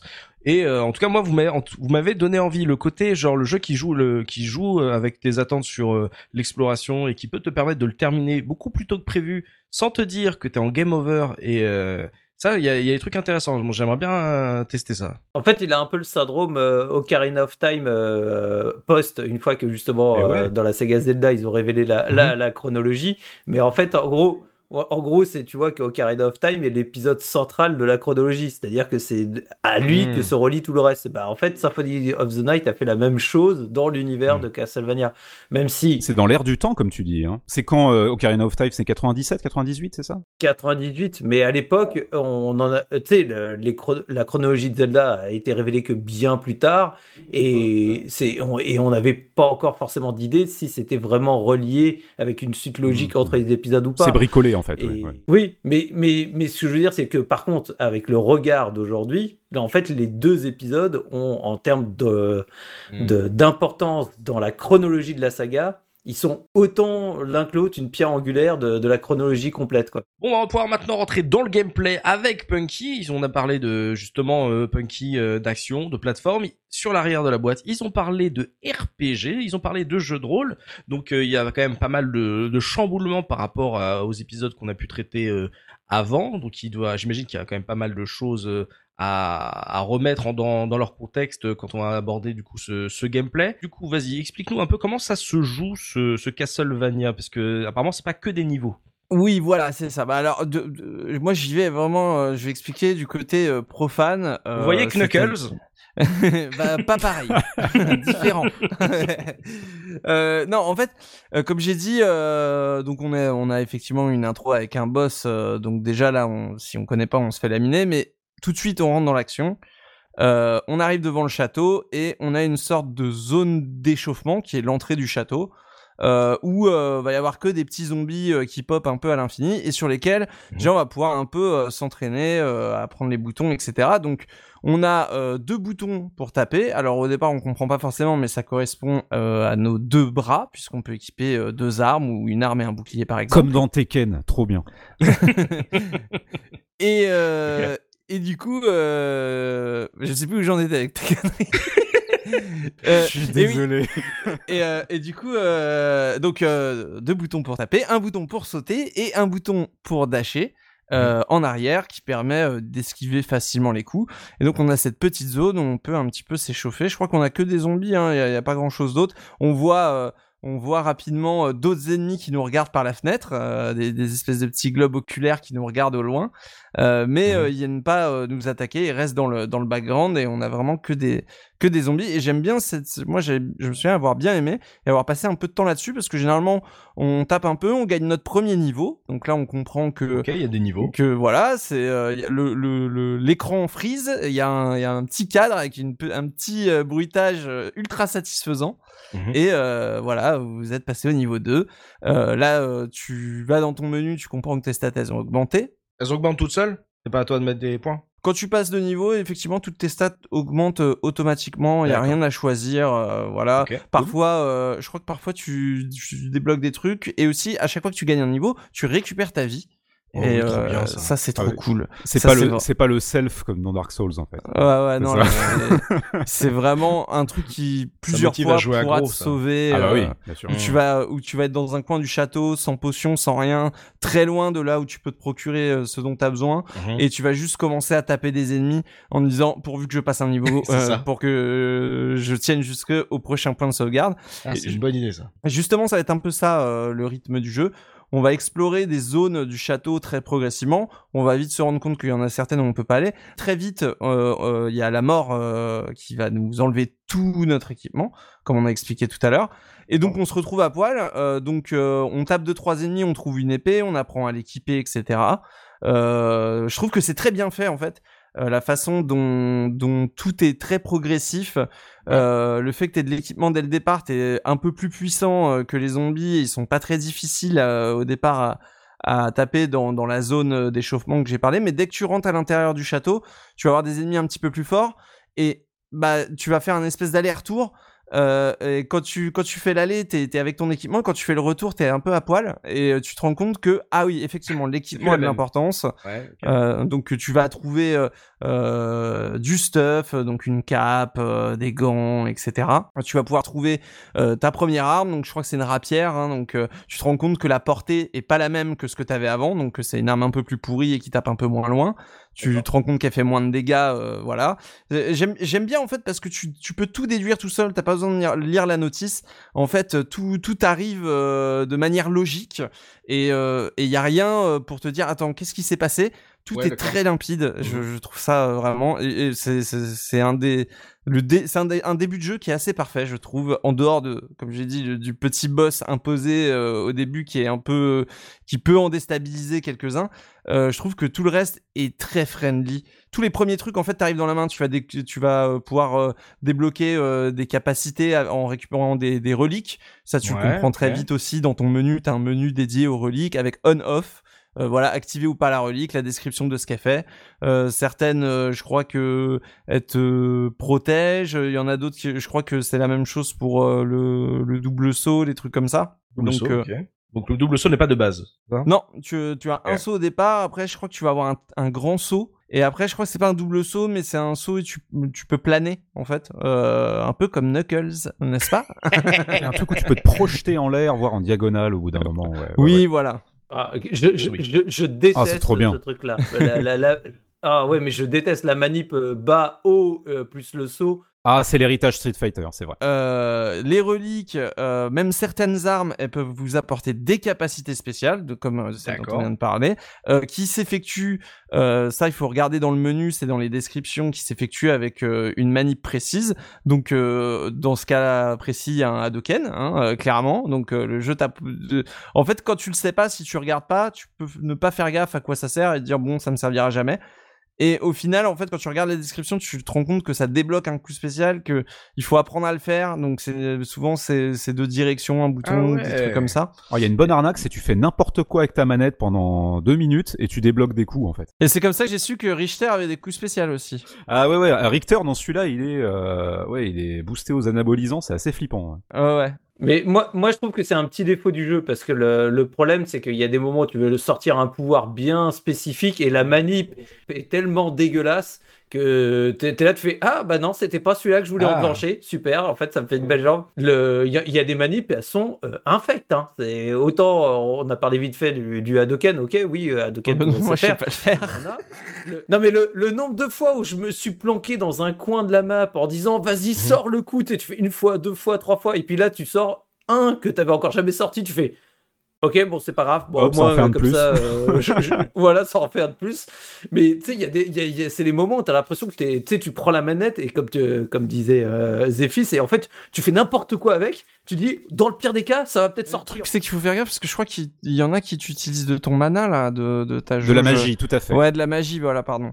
Et de la euh, barre de magie, ouais. Que je comprenne bien euh, sur ce coup des, des capacités qui sont utilisées avec un combo de jeu de combat c'est-à-dire que tu les as tous de base et il faut trouver la manip ou euh, c'est il faut la débloquer et après tu as le droit d'utiliser? Après, il y en a qui, sont, qui s'utilisent uniquement avec certaines armes et il y en a d'autres, euh, des pouvoirs magiques que tu peux acheter, des sortilèges que, que tu as plus tard dans et, le jeu. Et je crois qu'il y a des reliques qui t'en débloquent aussi, non? En fait, t'as même pas besoin de les acheter. Si tu les fais, les manips, si tu les connectes, tu les fais, tu les as en fait. cest que t'as, as ah. tout, potentiellement t'as tout, c'est juste qu'il faut la faire pour qu'elle se valide et qu'elle s'ajoute. Si tu triches pas, euh, ou que tu fais pas n'importe quoi avec ta manette, comme je disais là, comme, comme une andouille, euh, effectivement, tu les achètes pour découvrir que ça existe, en effet.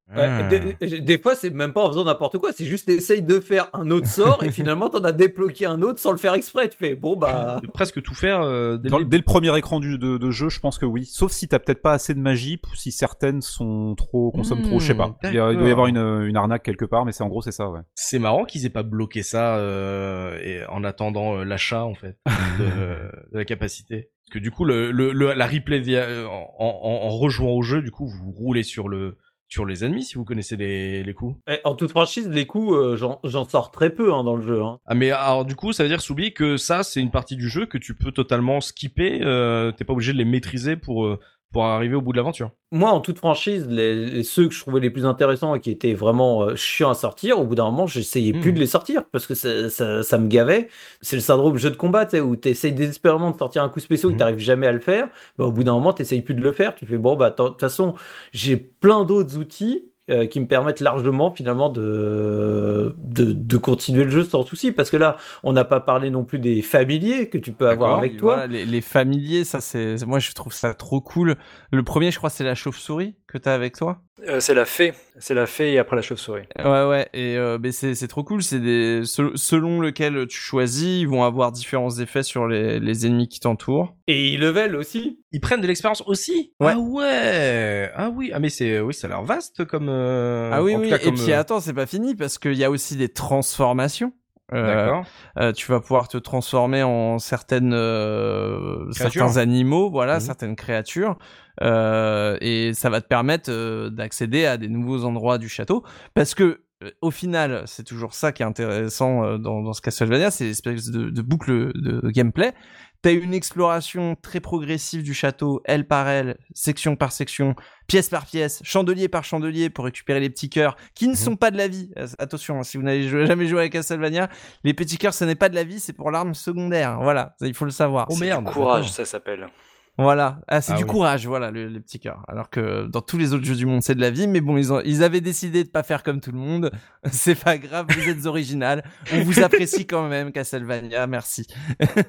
et donc tu vas, tu vas voir cette exploration qui est, qui est très prenante parce que tu as envie de voir, comme on disait tout à l'heure, le bestiaire, les salles, les ambiances, les musiques aussi, on en reparlera. Et, et, cette exploration, elle te pousse à trouver des nouvelles armes. Dans les nouvelles armes, tu as plein de trucs différents parce que c'est pas qu'une question de portée, euh, c'est aussi une question de façon ça va taper, de hitbox. Par exemple, tu as des nunchaku qui tapent différemment euh, selon les épées. Euh, si t'équipes deux épées, tu vas pouvoir appuyer sur les deux boutons pour avoir entre guillemets une cadence de, de frappe plus élevée. Euh, tu vas pouvoir faire beaucoup de choses comme ça. Euh... parce que tu, au début, tu dis que du coup, tu as un bouton pour, on va dire, le bras gauche et un bouton pour le bras droit. Ça veut dire que tu peux mettre n'importe quelle âme dans chaque main et avoir, et avoir un combo de, d'attaque. Ouais, il y a euh, des armes à deux mains, il y a des armes à une main où tu peux oh, mettre un bouclier avec. Le bouclier, ça peut être utile pour contrer les projectiles, pour contrer euh, ce genre de choses.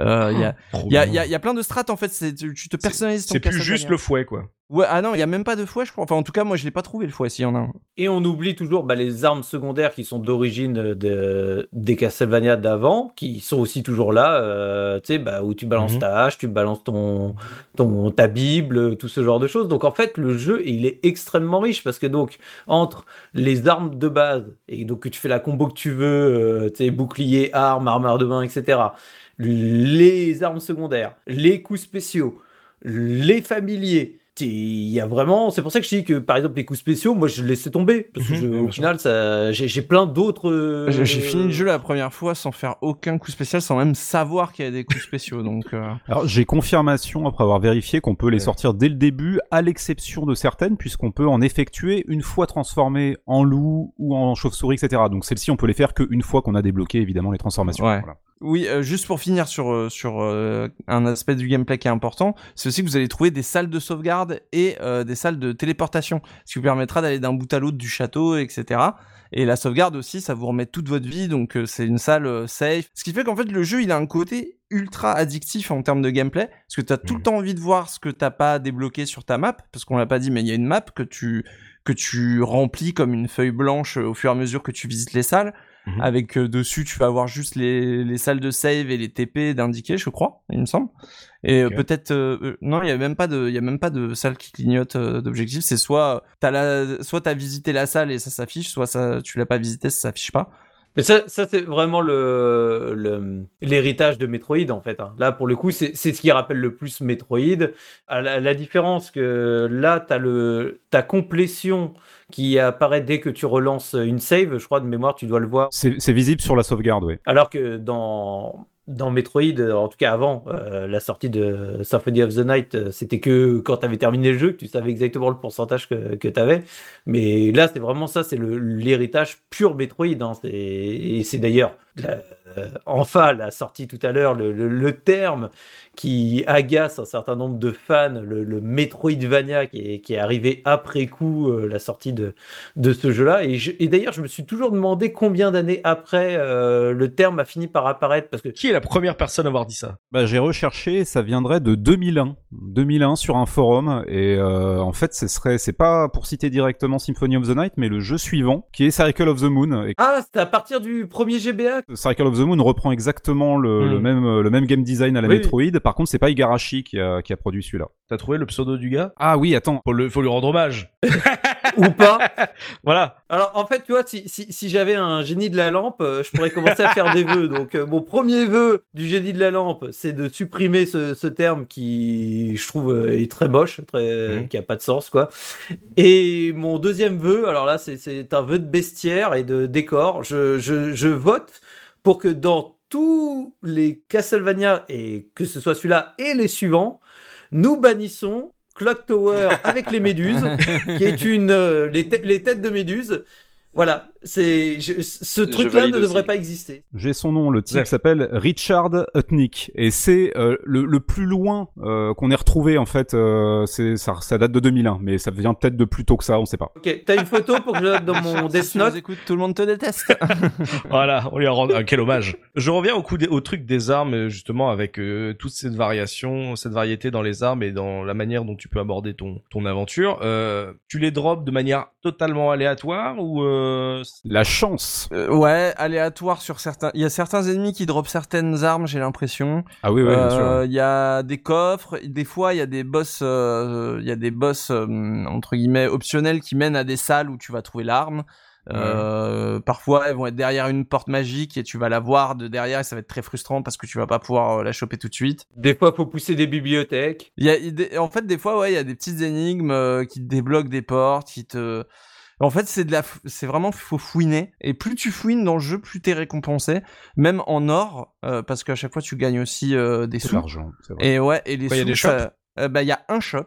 Euh, en tout cas, moi j'en connais qu'un. Il y a un épicier dans le dans le château. Non, c'est un bibliothécaire. Voilà, c'est le, bibliothécaire qui te vend euh, des il te vend des maps, je crois, des, morceaux de maps. Il vend juste la, première carte en fait de la première partie du château et c'est lui aussi qui va te vendre des sortilèges et puis il te vend un petit peu d'armes et tu peux tu peux lui vendre euh, des, des bijoux en fait que tu as trouvé euh... bah façon RPG en fait hein, ouais c'est ça. C'est l'interface vente achat tout à fait. Moi c'est l'aspect qui m'a le plus plu c'est cet aspect RPG quand tu parlais du drop je voudrais juste préciser un truc c'est que c'est vraiment comme dans les RPG euh, classiques euh, japonais c'est que par exemple tel ennemi tu vas taper dessus tu vas avoir une grande chance d'obtenir une arme pas terrible et puis tu vas avoir 1% de chance de choper une arme de ouf sur le même ennemi t'en as certains qui drop deux deux items différents il y a un petit côté hack and slash euh, dans ce sens-là. Comme dans un certain jeu de From Software aussi. Tu fais de euh, l'XP en même temps, etc. C'est ça, il y, a un petit côté, et c'est pour ça qu'en fait je le relance tous les ans, c'est parce que c'est un jeu, le gameplay, tu peux y jouer sans sans réfléchir parce que c'est comme un Diablo, tu vois, où, mhm. tu vas juste lâcher des mobs, espérer qu'il y ait des trucs qui tombent et voilà et avancer, découvrir euh, un bon. Dans ce cas, euh, c'est un château qui est très très bien foutu où à chaque pièce euh, t'es émerveillé par l'ambiance, par les idées, etc. ce que Diablo n'a pas forcément dans ses donjons un peu un peu répétitifs. Et tu parles de Diablo justement et tu, on parle tu parles du loot qui est un peu on va dire au pourcentage de chance. Le la map elle est fixe elle est pas aléatoire. Dans non, la map est fixe. La map est fixe, mais vu qu'elle est fixe, ils peuvent se permettre euh, des choses euh, très mmh. grandioses, des phases de mmh. plateforme, des des c'est très calculé et justement tu as ce côté un peu moi je le rapproche plus à Zelda tu vois de de dire ah il va falloir tel item pour passer telle porte il va falloir transformer euh, mmh. littéralement de transformer en tel animal euh, pour euh, aller à un endroit, moi c'est Wonder Boy 3, tu vois, vraiment il y a cet aspect euh, Wonder Boy 3 dans ce cas-là, c'était un Metroidvania. On fait quoi? On fait des, des Wonder Boy 3 Mania? Comment on fait? Décidez-vous, mais il va falloir le caser entre les deux, entre Castle et Vania, il va falloir mettre un truc entre Metroid et Vania. Il va falloir décider. Un Castlevania Boy. Je suis d'accord avec toi sur tout ce que t'as dit, c'est-à-dire qu'effectivement ça rappelle Zelda pour le côté bah j'arrive dans telle pièce, je peux pas aller à tel endroit, il me faudrait quelque chose, t'y reviens, machin, tu fais du backtracking. Le problème pour moi c'est que dès le moment où tu débloques la chauve-souris, bah ça c'est fini en fait. Tu la débloques assez vite et en fait une fois que t'as la chauve-souris, tu vas où tu veux quasiment. Je veux dire qu'il y a certains builds de persos qui peuvent être totalement craqués euh, et gâcher un petit peu le. Alucard se transforme en chauve-souris, il peut voler partout. Ensuite, ça bouffe ta barre de magie, mais très lentement. Donc Après, en fait, euh, euh, ah oui, mais il y a tu- tu- tu Ça bouffe la barre de magie. dans le jeu. Moi, ma question, c'est est-ce que t'es obligé de tomber dessus ou est-ce que tu peux continuer toute une partie du jeu sans l'avoir? Non, tu peux franchement ces items-là, tu peux les trouver euh, sur le tard parce que t'as pas Parce pété moi, le bon mur, ce genre de. hein. Voilà, c'est ça, c'est ça. Ah oui, donc en fait, c'est quand tu refais le jeu et que tu le connais, là, tu peux rouler sur l'aventure. ah oui, bien mais sûr, sur tes premières sûr. parties, tu peux totalement passer à côté de pouvoirs super claqués, euh, de d'avantages euh, énormes. euh, Donc euh, il y a il y a un potentiel de rejouabilité assez énorme dans dans toutes ces variétés d'attaques parce que c'est quand même De ouf. quand vous quand, quand vous parlez du fait que bah du coup monter de niveau te fait euh, re- reprendre toute ta vie, il y a un côté euh, très euh, expérimental, genre vas-y teste ces trucs d'attaque, euh, tu vas tout déglinguer. Genre je sais pas un truc qui me, enfin on est moi sur une aventure très difficile à l'ancienne, j'ai l'impression sur pour ce Castlevania. Là il y a un côté genre tu es beaucoup plus fort qu'un Belmont, amuse-toi. Et En fait, c'est vraiment à ta guise dans le sens où tu peux très bien faire un perso qui est un gros tank qui va Ouais. prendre du dégât et, voilà, ou où tu peux faire un perso qui est ultra DPS et qui va et qui tu vois avec deux épées qui va clac clac clac clac clac et que les ennemis vont en faire qu'une bouchée, tu vois, il va les découper en trois. Et Mhm. ça c'est vraiment un truc qu'il n'y a pas dans Metroid, qu'il n'y a ça. pas dans Castlevania, qu'il n'y a pas ailleurs quoi. Bah c'est un petit peu, moi j'ai l'impression que c'est un peu Devil May Cry avant l'heure en fait. Le personnage il peut faire ce qu'il veut, il est presque trop puissant. Et moi j'ajouterais juste ce truc-là. Je, je reviens à cette idée de ça fait penser à Zelda parce qu'il faut des équipements spécifiques pour passer tel truc. Ouais, et moi c'est un truc que j'aime particulièrement dans les Zelda ou dans les Metroid, c'est ça, c'est l'équipement. Il y a quand même pas mal d'items, mais c'est limité. Mhm. T'as un nombre d'items spécifiques et elles sont pensées pour justement que tu puisses passer telle séquence, telle séquence. Là il y a tellement d'items que bah, ça me rappelle plus finalement un JRPG classique que ces jeux-là que j'aime tant, les Zelda et les Metroid où c'est un peu bah tu fais ta sauce quoi c'est le bac à sable et en vrai en tant que joueur euh, j'ai pas besoin d'autant de, de, de contenu finalement ça m'intéresse pas tant que ça j'aurais préféré un jeu vraiment à la Zelda ou à la Metroid avec un nombre d'équipements euh, limité mais intelligemment pensé pour euh, traverser le château parce que franchement dès que t'as la chauve-souris tu fais ce que tu veux et c'est c'est un peu dommage ça ça casse le jeu littéralement pour moi Ok. Pour toi il y a des items qui sont un peu trop. euh, il y en a claqués, trop quoi. surtout il y a des il y a des il y a le nombre d'armes j'ai pas le nombre exact mais c'est du délire Ah, Il y, a- il y en a vraiment beaucoup, mais ce que, ce que je parlais Ah, brièvement, pareil, à- avant le- le- l'enregistrement, c'est, tu vois, il y en a même qui s'amusent à jouer que au point, parce que tu peux ne pas Mhm. équiper d'armes et tu, tu, tu frappes avec tes points, mais je trouve ça tellement classe. Du coup, t'as juste ta stat de force en, en fait. hein. Il me semble, euh, là, ça remonte. il y a des armes de points en fait hein. Oui, il y a, il y a aussi Il y des a armes de aussi poing. une relique très tôt dans le jeu qui te permet d'afficher les dégâts que tu fais, les barres de vie, les trucs Ouais. comme ça. Ah oui, c'est très drôle, des reliques qui affichent de lui, Mm. tu sais. Ouais, ouais, c'est ça. Et ça, ça te permet d'avoir des informations supplémentaires sur ce que tu fais. Et Si, tu veux voir ta barre de vie, il faut que tu trouves le... c'est génial. Mais, mais ça, c'est un truc que moi j'ai vu par exemple dans Kingdom Hearts, qui est pareil, qui a des Mm. mécaniques de, de, de JRPG à la base, tu vois. tu veux la musique du jeu, débloque la relique. Bah, c'est un truc que tu as aussi dans, dans Nier, en fait, le, le fait de découvrir un petit peu le jeu en même temps que tu joues. Au début du jeu, en fait, quand tu vas dans les menus, tu as plein de barres qui sont grisées, enfin de choix qui sont grisés, comme euh, les reliques, les, les- Ouais. la magie. Ce qui te permet, en fait, de d'éviter, comme un petit peu euh, disait euh, Punky, en fait, le, une sorte de tutoriel sans, vraiment l'être, où t'es pas embêté avec tous ces menus un peu à un jeu de rôle où tu sais plus où donner de la tête. Là, c'est grisé, tu peux pas y accéder. Pareil, dans le menu système, t'as plein de pointillés et tu sais pas, euh, tu sais pas en fait euh, comment les débloquer et c'est même pas sûr que tu les débloques tous pendant la partie C'est parce vrai, qu'il faut acheter certains items et pareil, bah, le fait en fait de voir le, le dégât que tu fais sur les ennemis ou juste son nom aussi, c'est Oui. un objet à trouver dans le jeu pour voir le nom. Alors ça sert strictement à rien quelque part, mais euh, ça rajoute au côté de découverte du château et du jeu en même Mhm. temps. C'est tellement bien les jeux sans tuto. Quand c'est bien fait, bien sûr. C'est un, c'est un super exemple, hein. parce que c'est un truc que moi je trouve les anciens Castlevania n'arrivaient pas à faire. J'ai dit que que c'était euh, mon premier Castlevania, Symphony of the Night, mais j'avais déjà fait quelques tests de niveau sur euh, Super, euh, Super Castlevania 4 et euh, vraiment le début. sur celui-là. Et, C'est un autre et- en fait, hein. c'est déjà pour rassurer les gens. En termes de gameplay, ça n'a rien à voir. hein. On n'est pas sur cette rigidité. Enfin, oublier le perso qui a du mal à monter sur les escaliers, tout ça, ça, ça, on oublie. C'est vraiment un perso qui est agile, à Lucard, qui qui saute, qui fait euh, des cross-up euh, au-dessus de ses ennemis, euh, qui va taper en sautant, etc. hein. Donc on on est vraiment sur C'est vrai que ça a l'air très très fluide à jouer. Ouais, ouais, ouais, ouais, même, même la direction des coups en fonction de la direction que vous pressez et tout. C'est très, c'est vraiment, il répond super bien. En fait, il, il répond bien. Il y a pas de latence, il y a rien, c'est génial. Et, et ça, c'est, c'est un truc que pour moi les, premiers Castlevania n'arrivaient pas à faire. C'est à t'expliquer comment fonctionne le jeu, t'expliquer que les ennemis ils sont pas durs en soi, il suffit juste de comprendre comment les taper, à quel moment, euh, où passer pour euh, les atteindre, etc. Et euh, pour moi, euh, Super Castlevania 4, t'arrivais pas du tout à faire ça. T'arrives sur des ennemis qui sont beaucoup trop durs, qui te laminent ta race. Tu sais pas comment les esquiver. Alors que bah, le Symphony of the Night, il a, il a ce truc de bah tu commences par des zombies. Après, t'as un zombie avec, euh, t'as un squelette. Après, t'as un squelette qui te lance un truc. Tu C'est vois, et genre, ah, c'est c'est trop bien, c'est trop bien. Mais tu sais, c'est pas, euh, c'est vraiment, c'est difficile de dire c'était moins bien avant ou c'est mieux après parce qu'en fait, c'est juste des game design complètement pensés autrement et euh, pour Ça, c'est plus quelqu'un. le même jeu là. Ouais, voilà, c'est plus le même jeu. Typiquement, moi, je te- je- c'était la troisième fois que je le faisais euh, Symphony of the Night pour préparer l'émission. Mhm. Et honnêtement, je me suis un peu ennuyé. J'aime beaucoup le jeu, mais c'est une mode de beurre, quoi. Tu rentres dedans et c'est impossible de crever dans ce jeu. Et le, le, je reviens au vieux Castlevania, je retrouve du défi. Et les, la limitation, tu sais, on avait parlé de limitation dans les, dans les actions, par exemple, dans, dans, on avait fait Ghouls and Ghosts euh, il y, a, il y a quelques années. Tu fais un saut, si tu te plantes dans ton saut, tu peux pas te rediriger en l'air. C'est pensé pour être comme ça, le jeu.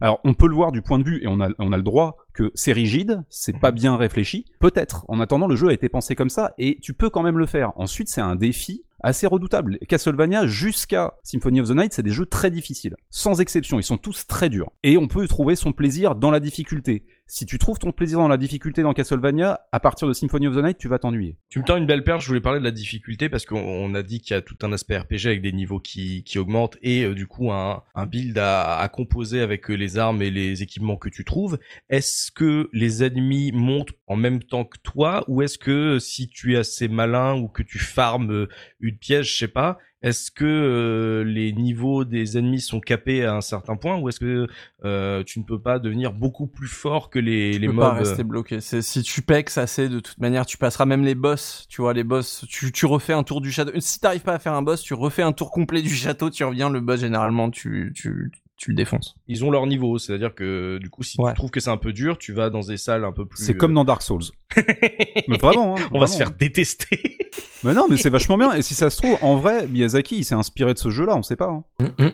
D'accord, donc euh, c'est pour ça aussi qu'il y a ce côté, euh, le jeu peut être, euh, peut te sembler plus facile quand tu le connais bien, c'est parce que tu sais comment euh, l'aborder de telle manière que les ennemis ne te posent pas de problème. Mais si c'est ta première partie, ou si tu t'imposes toi-même un challenge, de dire Mm. voilà, je vais pas utiliser peut-être ça, cet objet, je veux pas l'utiliser, Ah, ça peut être dur. Hein. voilà, tu as, le- tu as la possibilité qu'il soit dur, mais du coup, ça te demande de te forcer toi-même à le faire.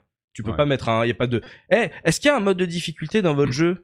Il y a, il y, a, il y a un mode facile, il y a un mode difficile ou euh, c'est euh, du coup euh, par rapport à l'aventure que tu vas faire que tu vas du coup te rendre crois qu'il n'y l'aventure a pas de mode de difficulté. Après, Non, je non, crois qu'il y, a un- il y a un cheat code qui te permet d'avoir d'autres personnages et ça peut être considéré comme un mode un peu plus difficile, je pense, ou un peu plus facile. Mais ouais, euh, non, euh, je crois que c'est la même difficulté pour deux. Mais c'est pas un jeu qui est très difficile. Moi, je finis pas le niveau. Enfin, tu vois, j'arrive pas plus loin que le niveau 2 sur Super Castlevania 4 Mhm. et euh, je finis le jeu. euh, sans trop de problèmes, ça m'arrive de crever euh, sur un boss, mais euh, il y a des il y a des points de sauvegarde qui sont vraiment réguliers. Comme je t'ai dit, dès que tu gagnes un niveau, on te redonne ta vie. Tu peux avoir des des, des milliards de potions sur toi si t'as envie.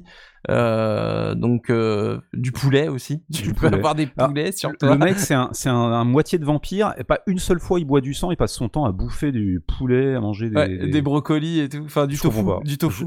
J'ai pas, j'ai pas compris le délire, mais pourquoi pas. Il veut pas être son papa. C'est bien, il a- c'est un bon exemple pour la jeunesse. Par Euh, Faut, faut pas sucer du sang, c'est pas bien. le, le- le souci du détail du truc quoi. T'as pas que des potions, t'as de la bouffe qui te redonne un certain. T'as des rations, t'as des, T'as des trucs tickets resto, Oui, peux t'as des tickets resto bouffe. pour, euh, pour avoir de la bouffe qui te donne un truc de bouffe au hasard, c'est ça? Je pouvais sembler un peu, euh, comment dire, un peu négatif avec le jeu en disant trop facile, euh, mais en fait ça c'est purement personnel. En vrai, moi je trouve que c'est très très bien qu'ils aient, qu'ils aient rendu le jeu, la série plus accessible à partir de ce jeu-là. Igarashi, il a dit, j'ai incorporé la dimension euh, action RPG euh, pour le rendre plus accessible, et c'est réussi en fait pour le coup, parce que je pense que ça a permis à beaucoup plus de gens de rentrer dans, le- dans, dans la série, de se faire Mhm. plaisir. Il est très agréable à pratiquer, et puis il est bien équilibré parce que tu peux le finir en une petite dizaine d'heures de, de, de jeu si tu, si tu le fais tranquillou et tu peux y passer euh, bah, Euh, comme un, attends, comme un dizaine- RPG. Dizaine d'heures en comptant la deuxième partie? Euh, je sais pas, moi, une, une, première partie, tu peux le finir peut-être en un peu plus de 10 heures. Ma première game, j'ai mis 16 heures à le finir. Ouais, t'as pris ton temps, ouais. Mais parce que j'ai pris mon temps, parce que je me suis perdu aussi. Quand tu connais pas le jeu, tu te perds beaucoup. T'as dû bien fouiller, euh, je pense. Euh... Euh, j'ai bien fouillé. Mm. Euh, j'ai euh, et surtout, euh, comme j'ai dit, je me suis beaucoup perdu parce que quand ouais. t'es pas habitué à ce genre de jeu, moi, je m'attendais à du 20-30 heures, moi. Hein. Ah non, non, et on reste sur un Metroid-like. Hein, moi, je pense entre 10 et 16 heures euh, au plus long. Ouais, je suis d'accord, je suis d'accord avec toi. Mais en vrai, si vous, si t'as envie de te faire un trip Pokémon, parce que c'est vraiment, c'est ce jeu qui a lancé ça, de dire, attends, je veux tout collecter, je veux trouver tout. Je veux les shiny. T'en as pour 200 heures. Et les jeux qui sont sortis après sur... Euh... Je veux l'épée shiny. ouais, voilà, voilà, par exemple. Et les jeux qui sont sortis après sur GBA et DS, ça prolonge ce délire. Ça, ça prend, mm -hmm. ça a pris en compte que les joueurs aimaient collecter mmh. les objets, donc du coup ça devient un RPG, tu passes 200 heures et puis euh, t'es content parce que t'as tout pris quoi. C'est ce que j'avais bien aimé dans Aria of Sorrow euh, sur euh, GBA. Beaucoup où, de choses à prendre là-dedans. Ouais. Bah, où, en fait, bah, c'est chaque ennemi, tu peux récupérer son âme et son oui. âme va te débloquer une capacité euh, dans le jeu. Donc en fait, là, c'est le. Moi, j'avais adoré, c'est-à-dire, c'est dès que je voyais un nouvel ennemi dans Aria of Sorrow, c'est attends, attends, mon gars, je vais, te je vais te tuer autant de fois qu'il faut jusqu'à ce que tu m'aies donné ton âme. Ouais, c'est ça. Ouais. Ouais, bah, je veux ta carte Panini. Oui, voilà. oui, exactement, exactement. Et c'est cette souplesse en fait dans la durée de vie que je trouve géniale. Tu peux le finir vite, mm. tu peux y passer euh, trois mois. Pareil, hein, les, les, reliques dans le menu, euh, quand on quand on a une, tu vois qu'il y a plein d'espaces de libre et tu vois exactement combien il y a d'espaces de libre. Ah bah et, oui. et, tu vas voir qu'au fur et à mesure, les reliques, elles se placent pas les unes après les autres. Elles se placent à l'endroit où elles doivent être dans la collection Mm. de reliques. Et du coup, tu te rends compte que ah, j'ai envie quand hein. même d'avoir euh, euh, tous les trucs sur on parce que vu que t'as on off sur chaque relique pour Oui, l'activer ou pas, t'as des fou, boutons, t'as as envie de voir ce que ça fait d'avoir un, un Alucard super pété avec tout sur on, euh, la Bah meilleure oui. armure, euh, le forcément et ça ça pousse ça pousse vachement à explorer aussi quoi. Ouais, J'imagine. Biscotte, toi qui es très grand fan euh, du coup de la série et qui euh, est tombé en amour sur ce Symphony of the Night, qu'est-ce qui t'a plu dans, dans le gameplay? Parce que on voit qu'il y a beaucoup de variétés, beaucoup de manières de l'aborder ce jeu. Toi, que, qu'est-ce ça a été quoi ta manière de d'y jouer? Qu'est-ce qui qu'est-ce qui a fait que t'es devenu à ce point accro euh, à, à ce jeu Bah, c'est la fluidité du jeu en fait, c'est le l'exploration qui est pas euh, Zef on lui reprochait son côté un peu trop facile. Au Ouais. contraire, moi je trouve que euh, il est il est logique, euh, c'est-à-dire que tu peux l'apprécier en bah, dès que tu trouves une arme, tu regardes un peu les stats et puis tu prends la l'arme la plus forte et tu vas facilement euh, progresser. Euh, c'est tous ces côtés gameplay. Après en termes de il y a des petites choses de gameplay qui sont un peu gênantes.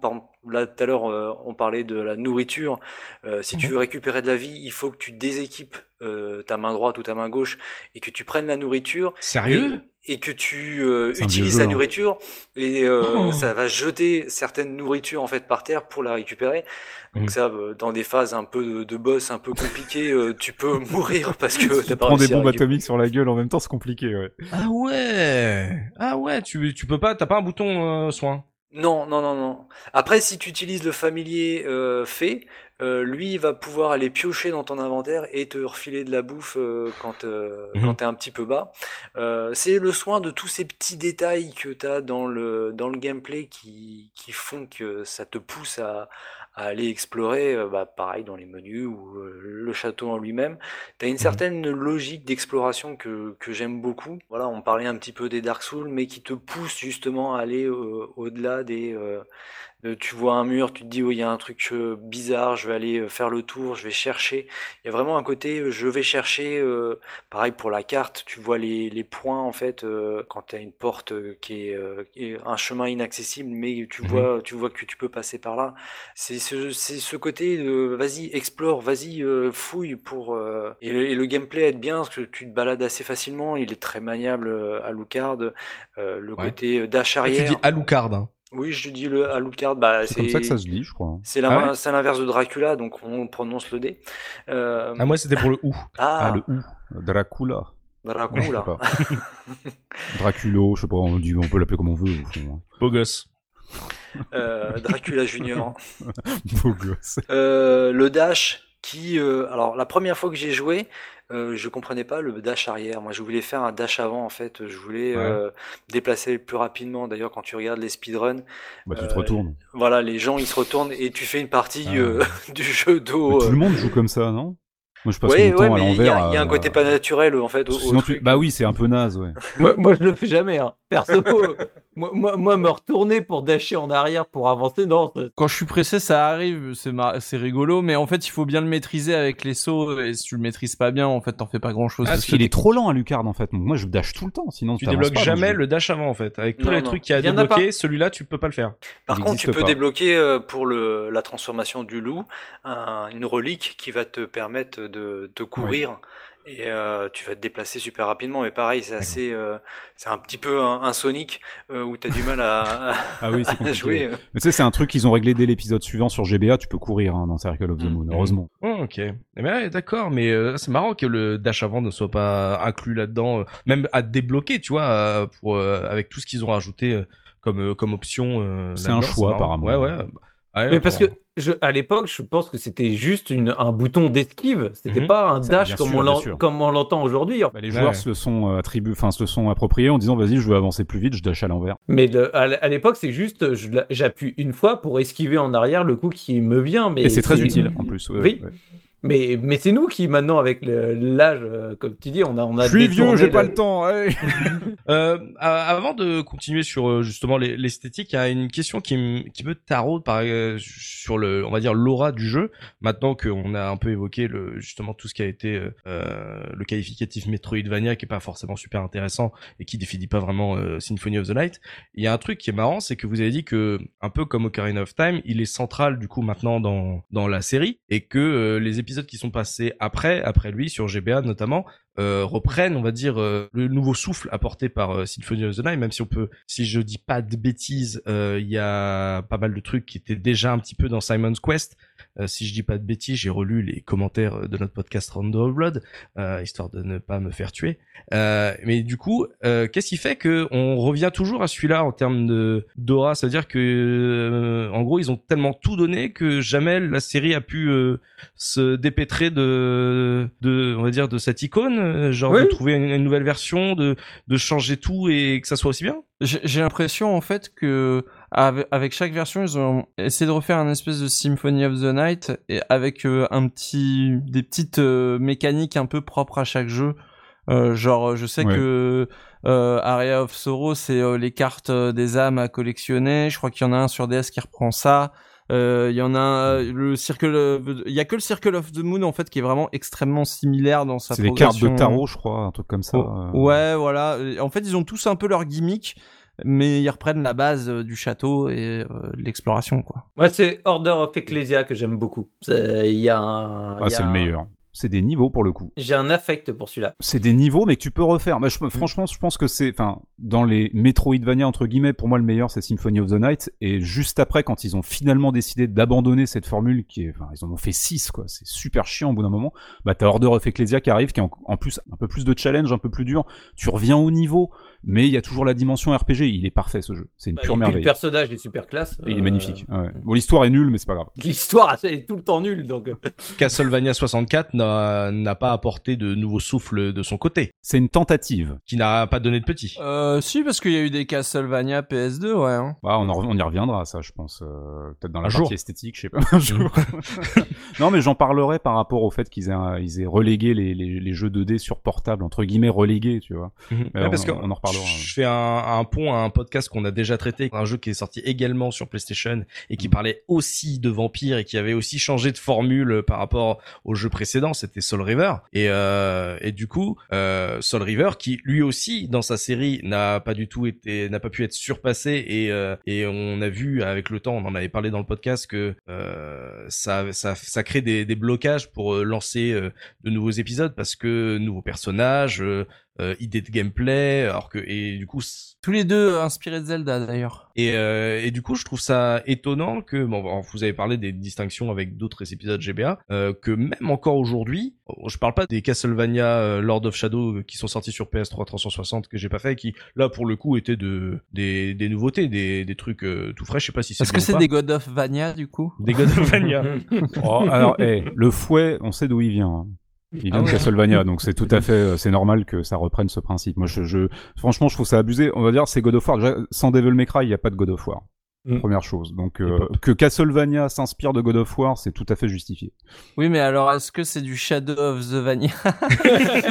C'est du Shadow of the Colossus. Ça, c'est vrai que clairement, c'est une inspiration assez mal digérée en plus. Mais moi, je le trouve très bien, Lords of Shadow. Je le, je le défendrai corps et âme. Euh, J'aime beaucoup aussi. Hein, euh. Symphony of the Night, du coup, même avec le temps, euh, il a une place genre presque inégalée où il fait trop peur? Je te dirais pourquoi c'est mon préféré quand on parlera de la partie esthétique. Mais euh, parce que c'est lié aussi au, hardware en fait. Mais en tout cas, euh, en termes de gameplay, je pense que c'est le plus accessible aujourd'hui, encore. Ah ouais. Encore aujourd'hui, à part mhm. peut-être euh, Lord of Shadow qui est tuto à mort et qui est ah un jeu des consoles HD où il fallait que tout le monde joue aux jeux vidéo.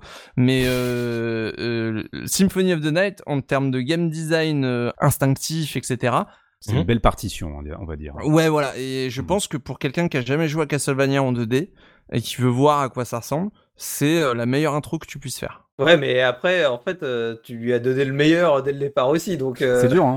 Du coup, après, c'est le seul, quoi. bah, ça veut pas dire que les autres jeux sont pas bien, hein. surtout. Hein. Ils sont tous très bien. C'est juste que. Je pense que pour les autres jeux, ils sont pour les fans de Castlevania, et ce Castlevania-là, il est pour tout le monde. Ouais, qu'on envie d'en remettre une, couche, en fait. Mais on a dit inspiré de The Legend of Zelda, le jeu. C'est vrai, et en fait, c'est tout ce que tu retrouves. Quand tu vas sur Internet, Igarashi, il fait oui, je me suis inspiré de The Legend of Zelda. Et moi, je voudrais appuyer là-dessus. Mhm. C'est que et même des gens reprennent ça maintenant en disant mais arrêtez de dire que c'est inspiré de Metroid. Euh, le concepteur a dit que c'était inspiré de Zelda. Euh, honnêtement, on, va remettre les choses. Euh, Parlons français. Dans, dans, dans, non, non, mais dans l'ordre. le développement de Symphony of the Night, il a été lancé en 94. Enfin, le développement du projet qu'elle allait mener à Symphony of the Night a été lancé en 1994. C'est la date de mhm. sortie de Super Metroid personne n'est passé à côté de Super. Enfin, moi si, je suis passé à côté malheureusement, mais je veux dire, au Japon, les gens qui développent des jeux vidéo, ils savaient qu'il existait ce jeu. Mm C'est pas possible autrement. C'est, euh, ça a été un, c'est un chef-d'œuvre. Il est, euh, voilà, il est incontournable. La map de Super Metroid est identique à la map de Symphony of the Night, ou plutôt l'inverse.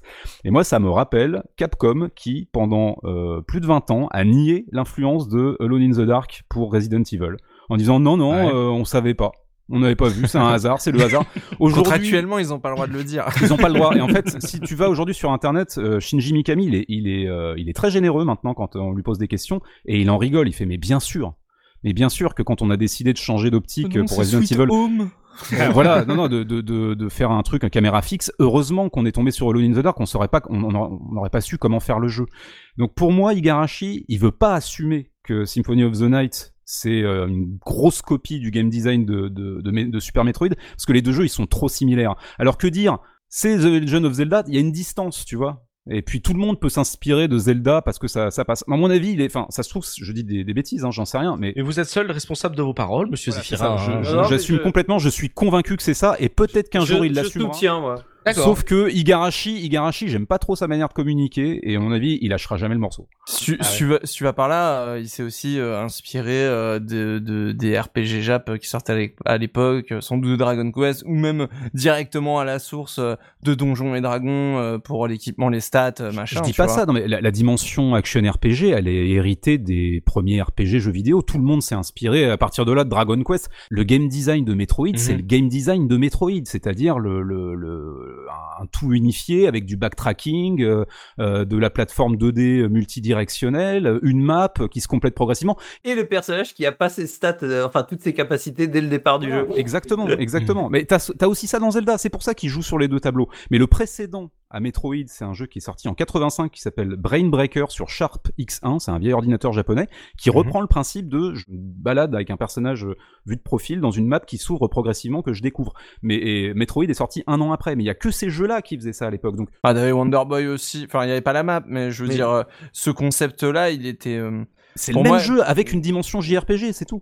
Moi, moi, par exemple, tu vois, je suis pas d'accord pour le comparer à Metroid quand on parle de game design parce que euh, dans ce qu'il propose en termes de plateforme, par exemple, c'est ça, ça reste du Castlevania. Pour moi, ça reste ce que j'ai vu dans les autres jeux. C'est juste que il est tellement plus fluide et plus facile à prendre en main que effectivement, euh, enfin, euh, t'as tendance à le rapprocher d'un jeu comme Metroid où les sauts euh, sont un peu plus permissifs que dans les Castlevania d'antan, tu vois. Je veux dire, euh, parce que t'as des armes blanches dans Castlevania en fait. Le fait qu'il ait gagné en souplesse, la différence pour moi, ça, ça, ça fait que euh, c'est les mêmes niveaux, mais ils sont plus abordables. Tu vois ce que je veux dire? je, vois tout à fait ce que tu veux dire, mais dans Metroid, tu tires, donc forcément la plateforme est différente. Mmh. Vous savez quoi? Vous avez lancé un débat, messieurs ce débat, voilà, il y a. Euh, non mais on, dans, le fond, on, je suis d'accord. On lance, on lance à la communauté. Je suis d'accord avec post, toi Sur le post Discord de Réaction Podcast, là, il y a un débat sur la sur. Euh, c'est ça. Zelda ou Metroid Quelle est la véritable influence? En tout cas, euh, l'idée elle est pas sortie de nulle part. Tu vois. Oui, non, bah ça c'est certain. En tout cas, euh, mais comme n'importe quel créateur, il n'y a, jamais un seul créateur qui qui part de zéro, euh, zéro inspiration. Et mais quand c'est le cas, faut le dire quoi. Voilà, c'est ça. Moi, ma question, c'est pas de savoir, il faut, enfin, c'est d'assumer, ne serait-ce que la map de Super Metroid, quoi. C'est, c'est littéralement, c'est la même chose. Bah, le code couleur. il peut pas dire sinon il se prend un procès. C'est les avocats de Nintendo qui Je travaille plus chez Konami depuis longtemps. mais non, mais je pense qu'il veut garder son image intacte, ce type-là. Il est, il est très précautionneux. Hmm. On va pouvoir parler maintenant de l'esthétique du jeu avec Subikun, artistiquement et techniquement. On a parlé justement de, du fait que ça soit un jeu 2D euh, qui sort euh, pendant l'année de sortie de FF7, qui est quand même euh, pas n'importe quoi. Comment tu l'as trouvé ce jeu à l'époque? Parle. Eh ben, je vais pas parler du tout de ça. Ah. Eh oui, parce qu'on va parler esthétique, on va parler art. Et en fait. Justement, on va parler peinture à l'huile ce soir. On va pas parler peinture à l'huile parce que Zef, il sait exactement où je veux aller. C'est parce qu'en fait, pour une fois, je vais enfin pouvoir parler d'une vraie artiste, celle qui a donné, bah aussi, je pense, le pourquoi euh, ce, cet épisode a tant marqué. Bah c'est euh, l'autre Kojima, c'est Ayami fucking Kojima. Le bon Kojima, moi je l'appelle. Oui, voilà. Enfin, c'est Il y a le bon et le mauvais Kojima. donc en fait, pour ceux qui, qui ne savent pas, bah donc c'est l'artiste qui est derrière les artworks qui ont fait justement ce jeu, qui est une artiste absolument extraordinaire. D'ailleurs, pour la petite anecdote, parce qu'il faut parler histoire de la case, bah à l'époque où j'avais mon blog sur Gameblog juste avant qu'on fonde la case rétro là-bas, eh ben j'avais une rubrique que je faisais chaque semaine sur faire découvrir un artiste que j'aime beaucoup. Et en fait, le pourquoi j'avais envie de faire ça, j'en ai fait à peu près de cinquantaine, c'était parce que j'avais envie de parler des artistes qui me tenaient à cœur et en particulier, j'avais très hâte de faire le petit article de blog sur Ayami Kojima parce que c'était à l'époque une artiste que je trouvais absolument fabuleuse. En gros, entre mes à peu près 18-25 ans, il y avait trois artistes que j'adorais absolument, j'admirais leur, euh, leur tableau pendant des heures et des heures. Il y mhm. avait Ayami Kojima, il y avait Mac pour ceux qui sont fans de SF euh, et de romans euh, de poche de l'époque, bah, c'est celui qui vous faisait les, les, les couvertures de chez Pocket et, les, pour toute la gamme SF. Et donc j'adore cette, cet artiste qui faisait de la peinture à l'huile qui est absolument extraordinaire. Et euh, j'adorais Luis Royo, qui était mon troisième euh, grand, grand artiste d'amour. Euh, et donc, je vous invite tous d'aller voir les tableaux et non pas que les illustrations, comme on voit par exemple sur la, sur la jaquette de chez nous, européenne. Hein, je parle absolument pas de la version américaine. Il faut que vous voyez les images en haute résolution et en grand et que vous voyez le. Alors, parce qu'en plus, donc, il va avoir tout, tout son travail type vraiment, on va dire, style manga en noir et blanc. Et d'ailleurs. Ça marche trop bien aussi. Hein. Dans, dans l'édition collector, du jeu, il y a une mini euh, partie justement en, manga et c'est absolument magnifique. Hein, ça s'appelle Prologue 2. Et donc elle a déjà, juste en noir et blanc, quand, quand, elle prend le temps de faire des planches, elle fait des planches absolument extraordinaires et j'aimerais trop euh, voir un, manga complet fait par, par, cette personne. Mais bon, mmh. vu, vu la quantité de détails, c'est complètement hallucinant. Mais ces tableaux en couleur, à l'huile, ses compositions, son choix de, de couleurs, de textures, parce qu'on le voit dès les photos, parce que elle a... Et pourtant, moi, donc, euh, je suis pas fan des, justement, des, des artistes qui ont tendance à jouer sur la, j'ai envie dire, la texture 3D sur les tableaux à l'huile quand ils commencent à faire des gros pâtés pour que ça ressorte. Mais chez elle, il y a une élégance et il y a vraiment, en gros, la texture est là pour jouer sur l'ambiance du tableau sur la composition, sur la lumière, les couleurs, le... c'est absolument fantastique. Et je n'aurais pas pu faire un épisode de la case où pour la première fois on a les illustrations d'Ayami Kojima sans parler d'Ayami Kojima. Donc on peut après, vous pourrez dire tout ce que vous pensez de la beauté du jeu derrière, mais avant, je vous invite vraiment à aller voir le, les travaux d'Ayami Kojima. Et d'ailleurs. Attends, en même temps, c'est hyper important parce que faut pas oublier que les illustrations promotionnelles, elles sont là pour ça, elles sont là pour vendre Ah bah, le bien jeu. Donc sûr. elle, elle a super bien vendu le jeu avec ses images. Ah, et, puis, en fait, c'est là où le plus terrible, c'est, ça a été justement à partir de la DS, quand L'enfer. le- quand Ayami Kojima n'a plus été là, et notamment, bah, on le voit sur donc la transition Aria of Sorrow, Dawn of Sorrow, qui est en fait le, où on incarne le même personnage et c'est la suite du Ouais. jeu justement. euh, et bah, tu passes des illustrations de euh, Kojima absolument à tomber par terre. La, la, l'illustration, le- la jaquette Daria of Sorrow, elle est Sorrow, ouf. Elle est elle ouf. est extraordinaire. Et vous passez derrière à Dawn of Sorrow, qui est un manga générique, bas de gamme. Visuel d'animé, en fait. Voilà, mais, Ouais. mais en plus un, un pain bon, quoi. Ouais. Enfin, vraiment. Mais tu sais moyen. pourquoi? J'ai vu, c'est Igarashi qui dit ouais, en fait, on a regardé euh, les, les, les gens qui achètent la console euh, portable de Nintendo, c'est des enfants. Alors on a voulu euh, recentrer sur la démographie pour en vendre plus et ça a pas marché. Donc euh, Ah, sur bah, euh. Order of Ecclesia, on a changé de piste. On s'est dit on va peut-être toucher plutôt les adolescents. Enfin, Ouais, sans deck. Faites des bons jeux, les gars, c'est tout. Donc voilà, donc euh, je, je voulais faire un petit euh, hiatus par rapport à, à cette personne qui mérite vraiment parce que en toute franchise, je pense que elle participe énormément aussi au succès du jeu involontairement, euh, dans, pas, pas involontairement, mais dans le sens où le, les, les artworks vous sont ancrés dans l'image que vous avez du jeu, même quand vous jouez au jeu. Je suis d'accord. Le- les le- portraits des personnages quand il y, a le, il y a les portraits, mais malgré tout, vous avez vu les illustrations dans les magazines, vous avez vu Mm. euh, dans les tests, etc. Et ce visuel-là, tu le transposes automatiquement. et tu le, tu y penses quand tu joues au jeu, et il a, C'est la vitrine du jeu en fait. Ouais. bien sûr, et donc il a une beauté absolument parfaite. Donc voilà, il fallait parler d'Ayami Kojima, Bien sûr. et, c'est une artiste extraordinaire. Donc maintenant, nous pouvons revenir. La 2D tue tout dans ce jeu. Les environnements sont absolument extraordinaires. Il y a une variété de décors qui est complètement dingue dans ce château. Vous allez avoir tout style. On va vous, vous passer de d'art déco aux grandes bibliothèques, à l'arène absolument dégueulasse euh, en Ah, termes de visuel. De, vous passez dans les, dans les sous-sols euh, avec les cascades, etc. Enfin, ce jeu, les, les- quand vous montez plus haut, c'est tout ce qui est euh, tour en ruine. Chaque zone du jeu, à part Club Tower, vous me dégagez ça parce que ça c'est. mais je parle pas au niveau visuel. C'est beau, hein, ouais, sinon c'est beau. Ouais. Sinon c'est beau, mais C'est chiant. C'est chiant. Mais ce, ce jeu, c'est un bonbon pour les yeux, quelle que soit la zone dans laquelle vous êtes. C'est, c'est, il y y a un souci du détail qui est absolument extraordinaire. C'est, c'est fou quoi. C'est, c'est, parfait. C'est T'as raison, c'est riche et varié. Et en fait, tellement qu'en fait, par moments, c'est romantique, euh, gothique, machin, et puis des fois, c'est ultra gore, et, mais ça Mhm. passe. Oui. Et Biscotte avait parlé que du bestiaire en plus, euh, le fait que le bestiaire était varié, qu'il n'y avait pas beaucoup de swap colors, donc ça fait que euh, si en plus dans le château c'est euh, esthétiquement varié euh, et Mhm. que ça le retrouve, tu le retrouves aussi dans les boss, c'est à dire que t'as tout le temps de la découverte visuelle dans ton jeu, c'est c'est c'est une grosse récompense. de nouveau, c'est en fait c'est ça qui est, qui est génial dans ce jeu, c'est qu'en fait c'est une combinaison de déjà de base le level design, mais en gros c'est dans une zone c'est le pour moi le triptyque qui est le bestiaire, le décor magnifique, les musiques absolument somptueuses. Et ce triptyque fait que à chaque nouvelle salle que tu que tu découvres, t'es saisi euh, mais enfin c'est extraordinaire, c'est il y, a- il y a pas d'autre mot. Et donc visuellement euh, moi j'ai absolument rien à lui reprocher, c'est c'est magnifique tout le temps, quoi. Il n'y a, y a- il y a pas une zone où tu dis, oh, celle-là,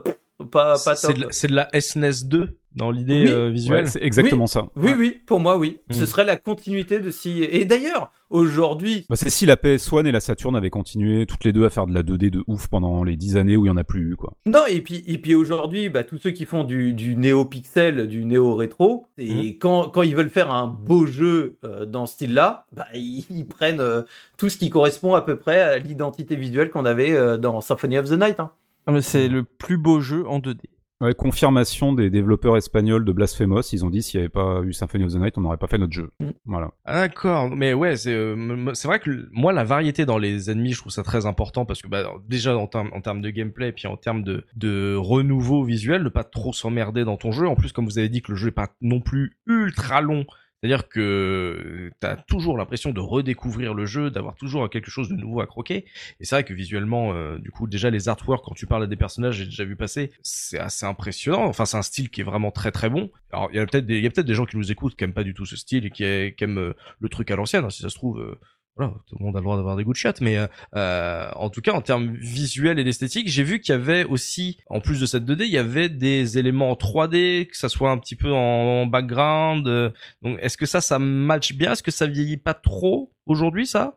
Non, ça marche très bien parce que justement, ils y sont allés vraiment à l'économie. C'est-à-dire qu'ils n'ont pas du tout voulu faire de la surenchère. Quand il y en a, c'est que ça a du sens je pense par exemple à l'ennemi bouquin dans, dans, la bibliothèque. Mais oui. C'est parce que du coup, tu veux faire l'effet du bouquin qui sort de la bibliothèque et qui se met à voler autour de toi. Ça, ça, ça marche d'enfer. Et la cathédrale aussi. Oui, la cathédrale. la cathédrale. Ou, ton cercueil qui est en 3D mais en ligne de fer. Où as ah oui, qui pivote en fait. qui, qui, tourne sur lui-même, etc. Enfin, ça marche parce que ça a été réfléchi comme il faut. C'est-à-dire, en gros, ok, la 3D, c'est encore très limité à cette époque-là, ça peut faire des trucs très moches, et bah, on va juste l'utiliser là où ça a vraiment du sens et en faire finalement quelque chose qui est très beau et qui fait que ça ne jure pas aussi avec la 2D parce que c'est ça qui est super important. Parce que le, souvent quand tu fais le mix de deux bah les, tous les éléments en 3D ils, sont criards tu vois par rapport aux éléments 2D et bah là je trouve que ça marche nickel. Tu, ça te semble cohérent quand tu les vois. Je crois que c'est le, le, traitement de la couleur et des lumières, justement, en fonction de la 2D et de la 3D, qui a toujours été pensé pour que ça jure pas. Et c'est incroyable, ça marche encore maintenant, quoi. Biscotte, parce que bon, euh, Konami a beau avoir euh, sa Kojima, nous on a notre biscotte. Euh, toi, en, en, tant que, que dessinateur, euh, esthétiquement, que ça soit même même sur le plan technique, ce mélange 2D 3D, ça t'a marqué beaucoup? T'as eu des peut-être une déception ou est-ce que toi tu t'es dit pourquoi le jeu vidéo il est pas tout le temps comme ça? Alors déjà, je vais je vais être d'accord avec tout ce qu'a dit Subi. après, pour la 3D, ce qui a été intelligent. Euh, c'est qu'ils ont utilisé la 3D justement là où c'était utile. Euh, c'est-à-dire qu'il n'y a jamais d'effet gratuit euh, d'objets 3D. Mmh. par exemple, la bibliothèque, bah, en fait, comme c'est une bibliothèque qui, va pivoter sur elle-même, c'est utile de l'avoir en, 3D et l'effet marche, marche parfaitement, ou euh, la cathédrale, même si c'est pas de la vraie 3D, mais c'est juste un effet parallaxe. Euh, c'est euh, c'est incroyable. Ce, même aujourd'hui, en fait, cette cette scène, elle est la visite. C'est juste un passage dans une cathédrale, mais c'est c'est incroyable. Et l'extérieur avec les tours au fond et tout. Là, voilà l'espèce de tour d'horloge en fait qui, qui pivote quand tu te tu vas te déplacer. C'est mmh c'est utile et ça ça fonctionne en fait. Ils ont pas été dans la surenchère. Ils savent ils savent utiliser les, outils et euh, bah, toutes les animations, moi je les trouve. Euh, l'animation, elle est, elle est complètement dingue dans ce jeu. Elle est, euh, elle est incroyable et bah, je reviens au bestiaire avec justement leur, les animations et ces petits détails. C'est, c'est tout con, mais ça, ça rajoute. Il y a toujours quelque chose qui bouge quelque part. On va passer sur le côté droit du château, donc on va voir l'extérieur, on va voir un espèce de petit grenier. Il y a une petite souris qui se balade. quand tu vas te transformer en chauve-souris et si tu as le famille familier euh, chauve-souris, donc une, chauve, souris qui te suit, et ben quand tu te transformes en chauve-souris, et ben la chauve-souris elle va avoir un petit cœur au-dessus de toi. Et si tu te retransformes en humain, elle va s'arrêter et puis il va y avoir un petit point d'interrogation, genre c'est quoi? Et c'est bourré de petits détails comme ça en fait euh, qui euh, qui rajoutent à l'immersion du jeu et, et c'est c'est tout simplement incroyable quoi. Et par la suite, ils ont jamais réussi à reproduire. Il y a très peu de, de jeux en fait où il y a ce sens du détail de, justesse dans le, dans le design des créatures, des personnages. Il n'y a, y a, rien qui, euh, qui jure tout est, euh, tout est nickel. quoi. C'est euh, c'est encore aujourd'hui assez incroyable. Quoi. Ouais, des petites interactions, mais il y en a une qui m'a marqué, c'est à un moment tu rentres dans une espèce de chambre avec une espèce de table de, de coiffeuse, tu vois, avec un miroir. Et tu peux t'asseoir sur la chaise devant tu t'assois, il y, a le fantôme d'une femme qui sort de, l'autre côté du miroir, je crois. Et euh, juste, c'est ça. En fait, mm. c'est rien, mais tu vois, c'est juste euh, euh, l'endroit est vivant en fait. C'est comme on, parlait du ride du, du, du, manoir hanté, quoi. Mais c'est vraiment ça. Ah, le château a une histoire, ouais, ouais. mais je pense, moi honnêtement, je pense que c'est beaucoup inspiré du film Dracula de Coppola aussi, qui était sorti peu de temps avant. hein. Dracula de Coppola, belles images, euh, belle musique. vrai, il se transforme en euh, brume, il se transforme en chauve-souris, en loup et tout. Enfin, il y a, il y a un petit, il y a un petit truc. euh, Mais dans Oui. le même délire, moi, je, je- je préfère encore la version du confessionnal. Qui est, qui est- Tu prends euh, une qui tarte dans la tronche, non C'est pas ça? Oui. Ça dépend, ça dépend où tu t'assois en fait. Si tu t'assois, Ah, alors ça ouais. dépend à quel moment du jeu. Si tu t'assois du côté de, du prêtre, t'as une, euh, un fantôme de femme qui va venir en fait se confesser. Ah, oui. Et si tu t'assois de l'autre côté, mais ça dépend aussi du moment du jeu où tu vas faire ça. C'est comme en fait la ah longue ouais. vue. Euh, quand il y a un moment, où il y a une longue vue, tu vas aller voir, il va rien se passer, tu vas juste voir de l'eau. Et euh, à un autre moment, tu vas avoir euh, le passeur. En fait, il y a un, un moment dans le jeu, il y a le passeur qui est sur un bateau en fait, qui t'emmène dans un autre endroit, et tu peux le voir à la longue vue en fait. C'est des petits détails. euh, et là, je, je viens de repenser à ça à l'instant, mais euh, l'ascenseur sur la droite du château, il y a un ascenseur. Moi, ça m'éclate à chaque fois, ça me fait mourir de rire. C'est un ascenseur, mais qui est ultra rapide, qui est hyper violent. Et en fait, euh, quand tu montes, t'as Alucard qui, qui se ramasse au sol. J'ai jamais compris pourquoi, mais je trouve ce détail à mourir de rire. C'est l'ascenseur de Droopy dans Roger Rabbit. C'est ça. Oui. Votre temps, monsieur. euh, Soubi, par rapport à ça, justement, euh, j'y- je viens d'y penser sur le justement le, le choix de faire un jeu 2D avec euh, quelques éléments 3D. Euh, on a abordé il y a quelques années un jeu qui s'appelle Valkyrie Profile. Oui. Euh, on est sur euh, le même niveau, on va dire, de d'exception dans ce monde PlayStation plein de jeux 3D où on, pour toi on est encore plus euh, haut en termes de perfectionnisme. Là, là, t'es dur avec moi, là, Oui. parce que tu. c'est- c'est- Alors, Choisis. en- entre deux jeux qui font partie de ton top 10, c'est le- lequel tu préfères? Oh, la patate chaude. Bah, je, je vais dire euh, les deux, mon capitaine, parce que tu, je peux pas trancher entre les deux. C'est, c'est trop dur, parce qu'il faut, faut demander à quelqu'un de moins partial Impliqué que moi. quoi. émotionnellement. Voilà. Donc euh, moi j'aime autant les deux. Le- Bah ça fait partie des des jeux que je trouve les plus beaux sur la PS1 en fait. C'est les deux pour moi sont magnifiques, mais dans des deux styles totalement différents. Donc c'est pour ça que je je peux pas trancher quoi. Je, je ne me positionnerai pas. Je, je, ne- je refuse. Je refuse cette question. Du coup, on en parle justement de, de ces un peu ces exceptions euh, à l'époque euh, en, sur PlayStation avec tous ces, ces jeux en 3D. Le fait que un jeu, une série comme Castlevania arrive sur PlayStation euh, majoritairement en 2D. Biscotte et Zephy, vous l'avez fait à peu près à la à l'époque de la sortie. Hmm. Euh, C'était une, une déception ou, un soulagement que ce jeu ait cette gueule-là à cette époque ou euh, comment comment vous l'avez pris, Biscotte? Alors moi, je me suis, je, je me suis jamais posé ce genre de questions. Euh, c'est pas parce que je jouais sur PlayStation que j'attendais en fait forcément une, euh, un jeu en 3D. Pour moi, c'était logique qu'il soit en 2D parce que tous les Castlevania avant étaient en 2D. Enfin voilà, je me suis même pas posé la question d'avoir un jeu en 3D. Je vois pas comment il aurait pu être euh, même en 3D dite euh, 2D et demi en fait. euh, 2,5D, oui. 2,5D voilà, même si c'est un terme que j'apprécie pas trop. Ça veut rien dire. Bah oui, on est d'accord. Mais, ça, mais ça donne une image de, donc on s'en contente quoi. ouais. S'il avait été en 2 2,5D, je pense pas qu'il aurait été aussi, euh, aussi beau. Non mais il aurait pu, t'aurais pu te dire ah non euh, genre euh, ils vont pas assez euh, dans le futur, euh, j'attends Castlevania 64 quoi. Comme Gerfo. enfin je cite des noms, mais voilà. Bah, on voit le résultat, donc euh, voilà. Euh, En, en plus de ça, il surpasse les autres jeux du même style sur la Play. Il y en avait quelques-uns avec le Noah, il y avait Tombi. C'est vraiment, on C'est est. chaud, hein. on Oula, est touche- pas à Tombi. quoi. On a Sinon, ouais, Tombi, il est plus fort que Sonic. Hein. Non, non, mais j'adore Tombi il a, aussi, il a un mais- badge touche pas à Tombi. Bon, faut dire que en fait, vu que le Castlevania est principalement en 2D avec des touches de 3D, ça vieillit très peu. Euh, c'est pour moi, moi je dis c'est le plus beau jeu en 2D qui a jamais été fait. Euh, bah, ça c'est mon avis. Surtout toi qui l'as fait sur XBLA, c'est-à-dire qu'en plus t'as une Fighter époque où, 3. où ça a ressorti par exemple Guardian Hero sur XBLA, euh, donc euh, ouais, il y avait euh, il y avait une ressortie sur le, les stores des, surtout chez stores de Microsoft, de jeux Ouais. 2D avec euh, bon des filtres pour ceux qui n'ont pas de goût, mais euh, euh, il y avait aussi ce- cette ressortie là. Je l'ai fait pour la première fois sur un cathodique cette année, euh, à l'ancienne, avec euh, pour voir vraiment Ah, ce que ça beau, hein. donnait euh, sur du sur du cathodique. Et bon, ça n'a rien à voir, hein, c'est effectivement bien mieux, mais c'est en 2D, je pense qu'on fera ja- jamais mieux en termes de lisibilité et de de patte artistique. on, on dirait que la 2D, ça les limite même pas, tellement c'est beau, tu vois. C'est, on dirait que c'est même plus une limitation. Sur PSP, ça doit Ah. le faire. Sur portable, c'est génial aussi. ouais. Ouais. Mais, on, on, disait c'est le plus beau et tout. Moi j'ai une petite idée là-dessus quand même, c'est qu'on a dit le développement il a démarré en 94 et le jeu il sort en 97 tous les tous les euh, Castlevania 2D qui sont sortis après, c'était sur déjà c'était sur GBA et DS, donc t'affiches moins de pixels, donc tu peux pas faire un jeu aussi aussi détaillé. Et puis c'est des jeux dont le développement était vachement plus court parce que comme Symphony of the Night a bien marché, après ils sortaient euh, un peu comme les Call of Duty, les, les Castlevania, ils les sortaient super vite, euh, limite tous les ans t'avais, enfin j'exagère un peu, mais jusqu'à 2008 il y a eu 6 Castlevania entre la GBA et la DS. Donc je pense que ça se joue vachement.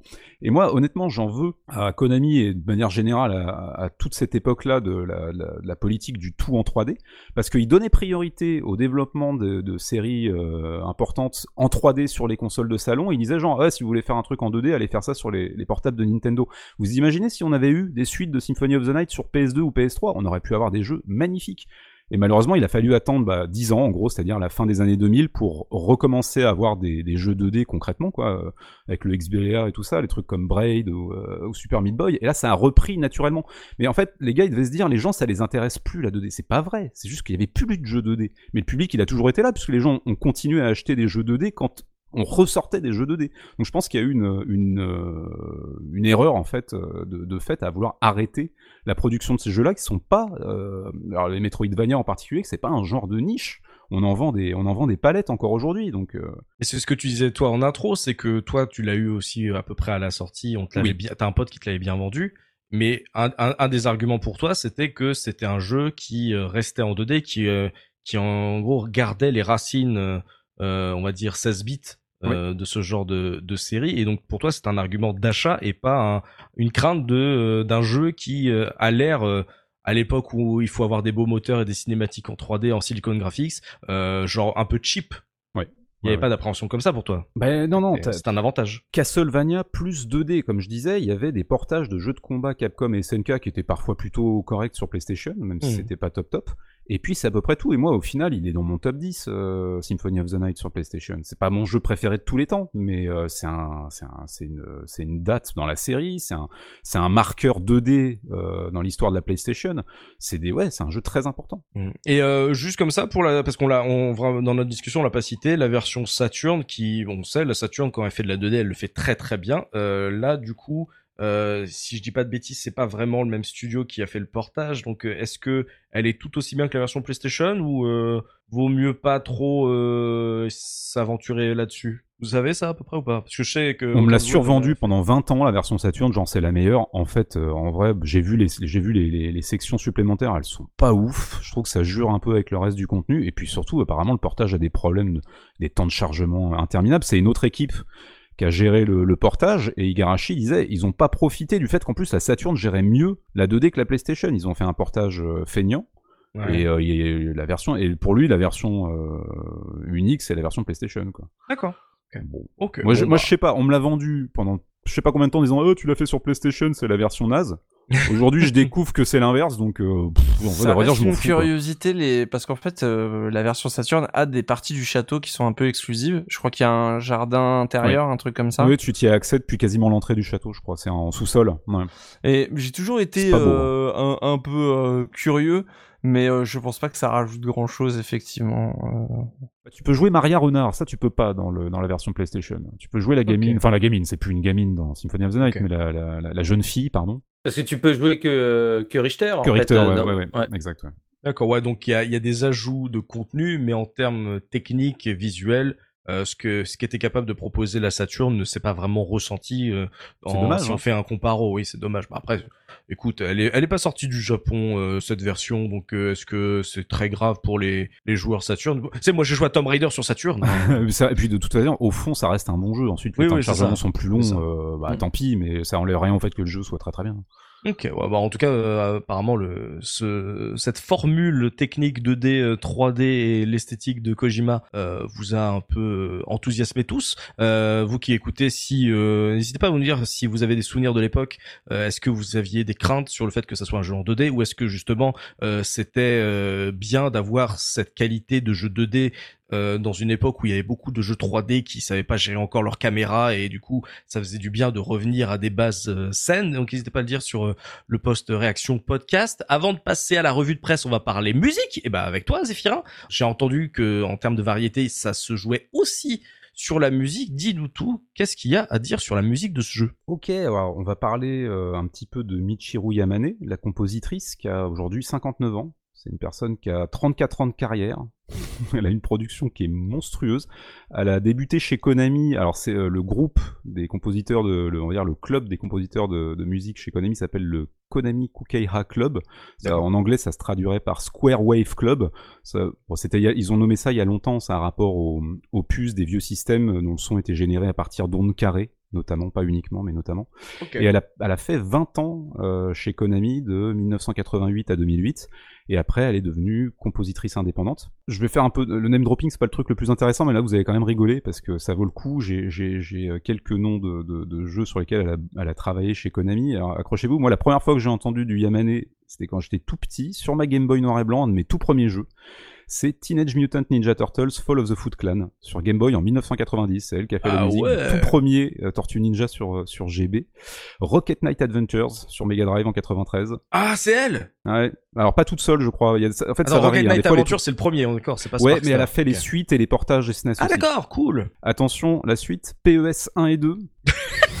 ouais, voilà, je savais. Ah, ah, mais incroyable. PS2 2001 2002, ouais. ouais. Suikoden 3 et 4 sur PS2 toujours. Oh. Et puis bon bah euh, ça on s'en doute un peu Bloodstained euh, Ritual of the Night avec euh, Igarashi en 2019. Ah, elle est revenue donc, pour euh, Bloodstained. Oh, oui, sympa oui, ça. voilà, c'est c'est- ah, le jeu ils ont débloqué euh, un budget de plusieurs millions, je pense que s'ils avaient pas eu euh, ne serait-ce qu'au moins deux des membres du trio euh, de, de Symphony of the Night, Mhm. les gens auraient gueulé, je pense. Tu sais, Ouais. euh, Shenmue 3 aussi a eu plusieurs millions. hein, bon, euh. Ah ouais, ils ont, ils ont Ouais. été moins regardants apparemment, c'est ça? Oh. Je... Je sais pas, je me prononce pas. Oh. je- ça sera l'occasion d'un podcast un jour? Probablement, ouais.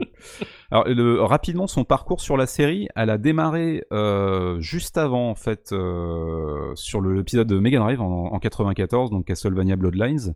Ok. Et en tout, elle a, par- alors, si je me trompe pas, elle a participé à 9 épisodes de la série principale entre 94 et 2008, ce qui est pas rien.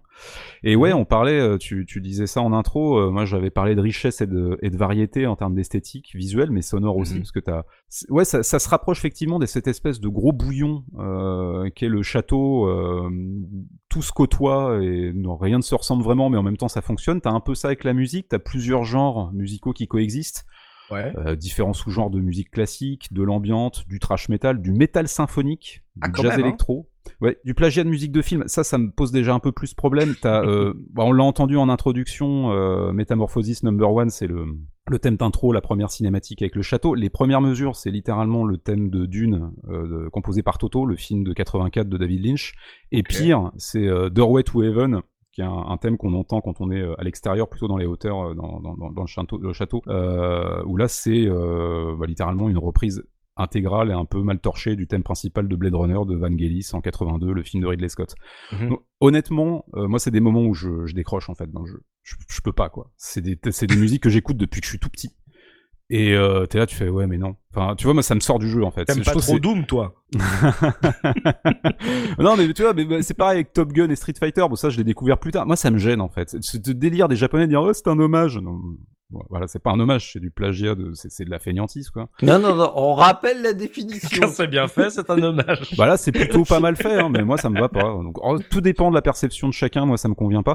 Et puis t'as en plus de ça, bah elle a essayé de faire les trucs dans la sauce habituelle qui donne les bons morceaux de Castlevania. Il y a pas de genre pour définir ça, c'est difficile à décrire. Moi je dirais euh, rock mélodique de château fort 8-16 bits. Oh, Voilà. Joli ça. J'ai j'ai pas mieux, j'ai pas mieux. Yamane, c'est euh, c'est un perso. enfin, j'ai un peu évoqué son son son, euh, son parcours et son passif. C'est une c'est une compositrice qui a un background très solide. Elle a composé beaucoup euh, d'OST chiptune. C'est une pianiste de formation. Elle a un enseignement euh, de la musique classique en béton. Ouais. Et tout ça, euh, toutes ces compétences, elle les a intelligemment utilisées pour composer les musiques de Bloodlines sur Mega Drive, en plus des reprises des thèmes classiques de la série, parce que dans, dans le, le jeu Mega Drive, il y a pas mal de thèmes des, des vieux Castlevania. Euh, et en fait, elle s'épanouit complètement sur Symphony of the Night parce qu'elle va intégralement écrire la bande son euh, de la quête d'Alucard, à l'exception de, je crois, il y a en gros, doit y avoir deux thèmes de Rondo of Blood, euh, ce qui est logique d'ailleurs puisque c'est la suite. Hein. Mhm. Euh, mais le reste sont que des compositions originales. Euh, alors c'est un truc qui est sympa aussi parce qu'on parlait d'Ayami Kojima. On parle quand même de, de deux femmes aujourd'hui qui ont, une renommée incroyable. On connaît leur nom. C'est aujourd'hui on le sait avec les archives internet euh, et tout ce qu'on sait sur l'histoire des développements de jeux vidéo dans les grands studios au Japon.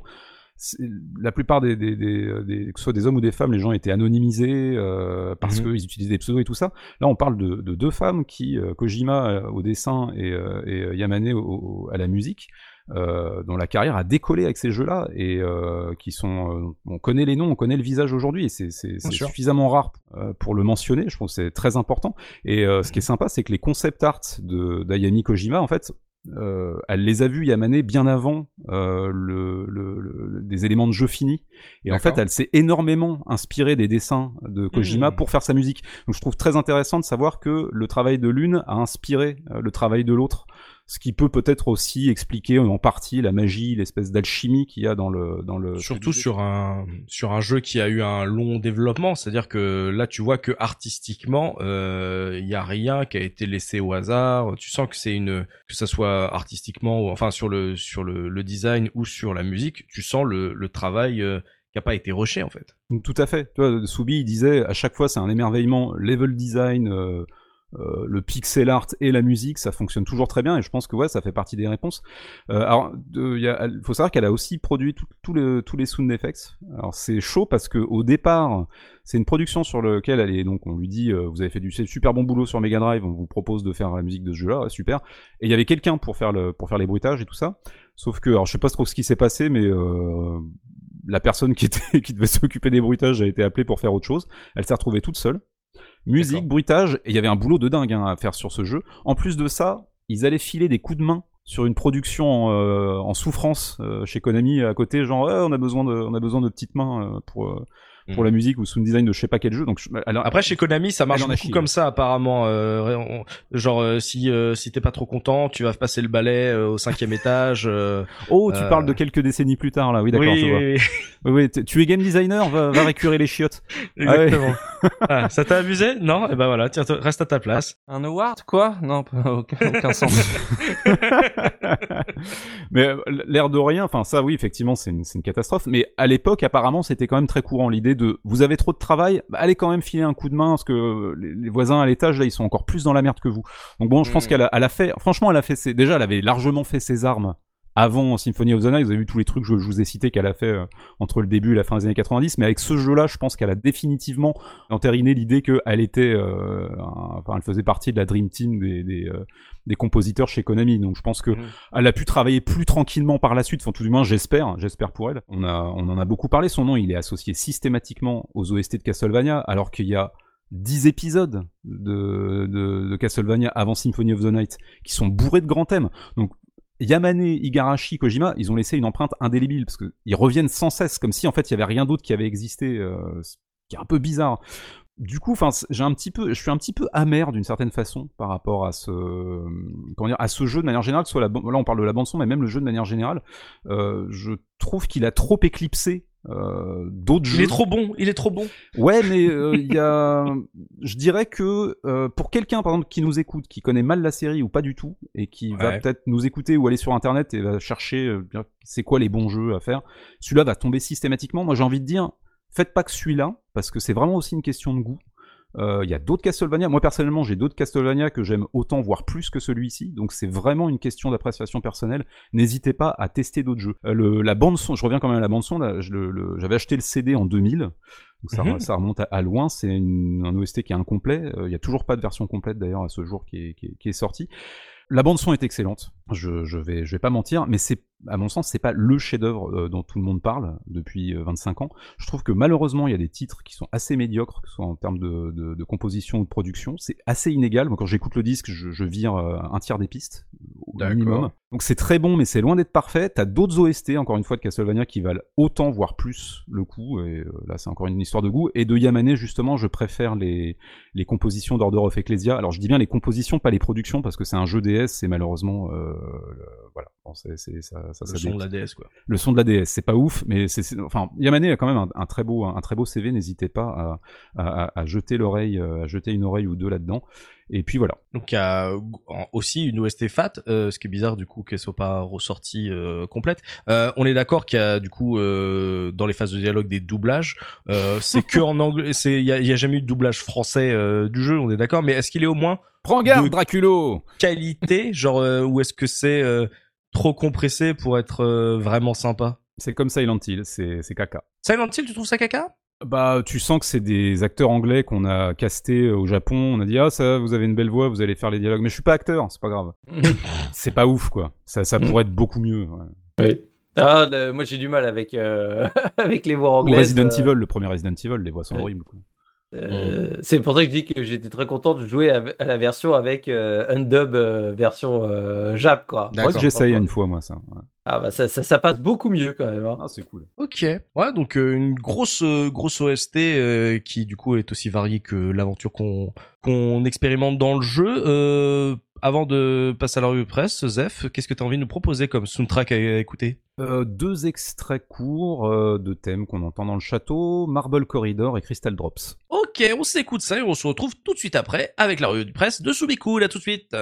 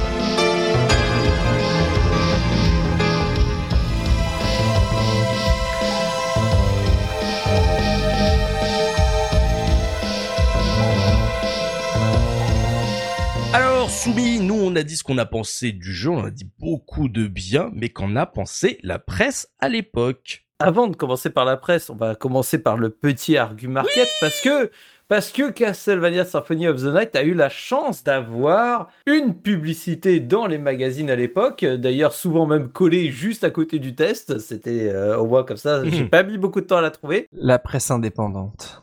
Donc le visuel, en fait, j'adore ce genre de pub et j'en reviens à ce que je disais avec euh, Kojima. La publicité, il n'y a pas une seule image du jeu. Il n'y a que des artworks de Kojima. Ah, bah oui. Bah, parce que c'est ce qui fait vendre le jeu. Hmm. T'as pas besoin de mettre un screenshot. On va mettre donc t'as un dessin qui est repassé avec un filtre rouge par-dessus pour bien faire ressortir le logo euh, Castlevania. Mais donc, en fond, tu as euh, Richter Belmont qui est assis sur son fauteuil. Tu as quatre tout petits portraits d'Alucard, Dracula, la mort. Mais mhm. par contre, j'ai une grande question. Parce qu'il y a un détail qui me chiffonne. Ma, ma, culture euh, jeu vidéo a été ébranlée en redécouvrant cette, euh, cette pub. Parce que donc, nous avons sur la pub, bien évidemment, la jaquette de Castlevania Symphony of the Night. Mais nous avons une jaquette de Castlevania Symphony of the Night sur Game Boy.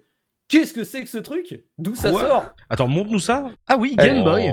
Game Boy. Euh, voilà. ah ouais, même pas Game Boy Color, Game, Boy, euh, noir et blanc. Ok.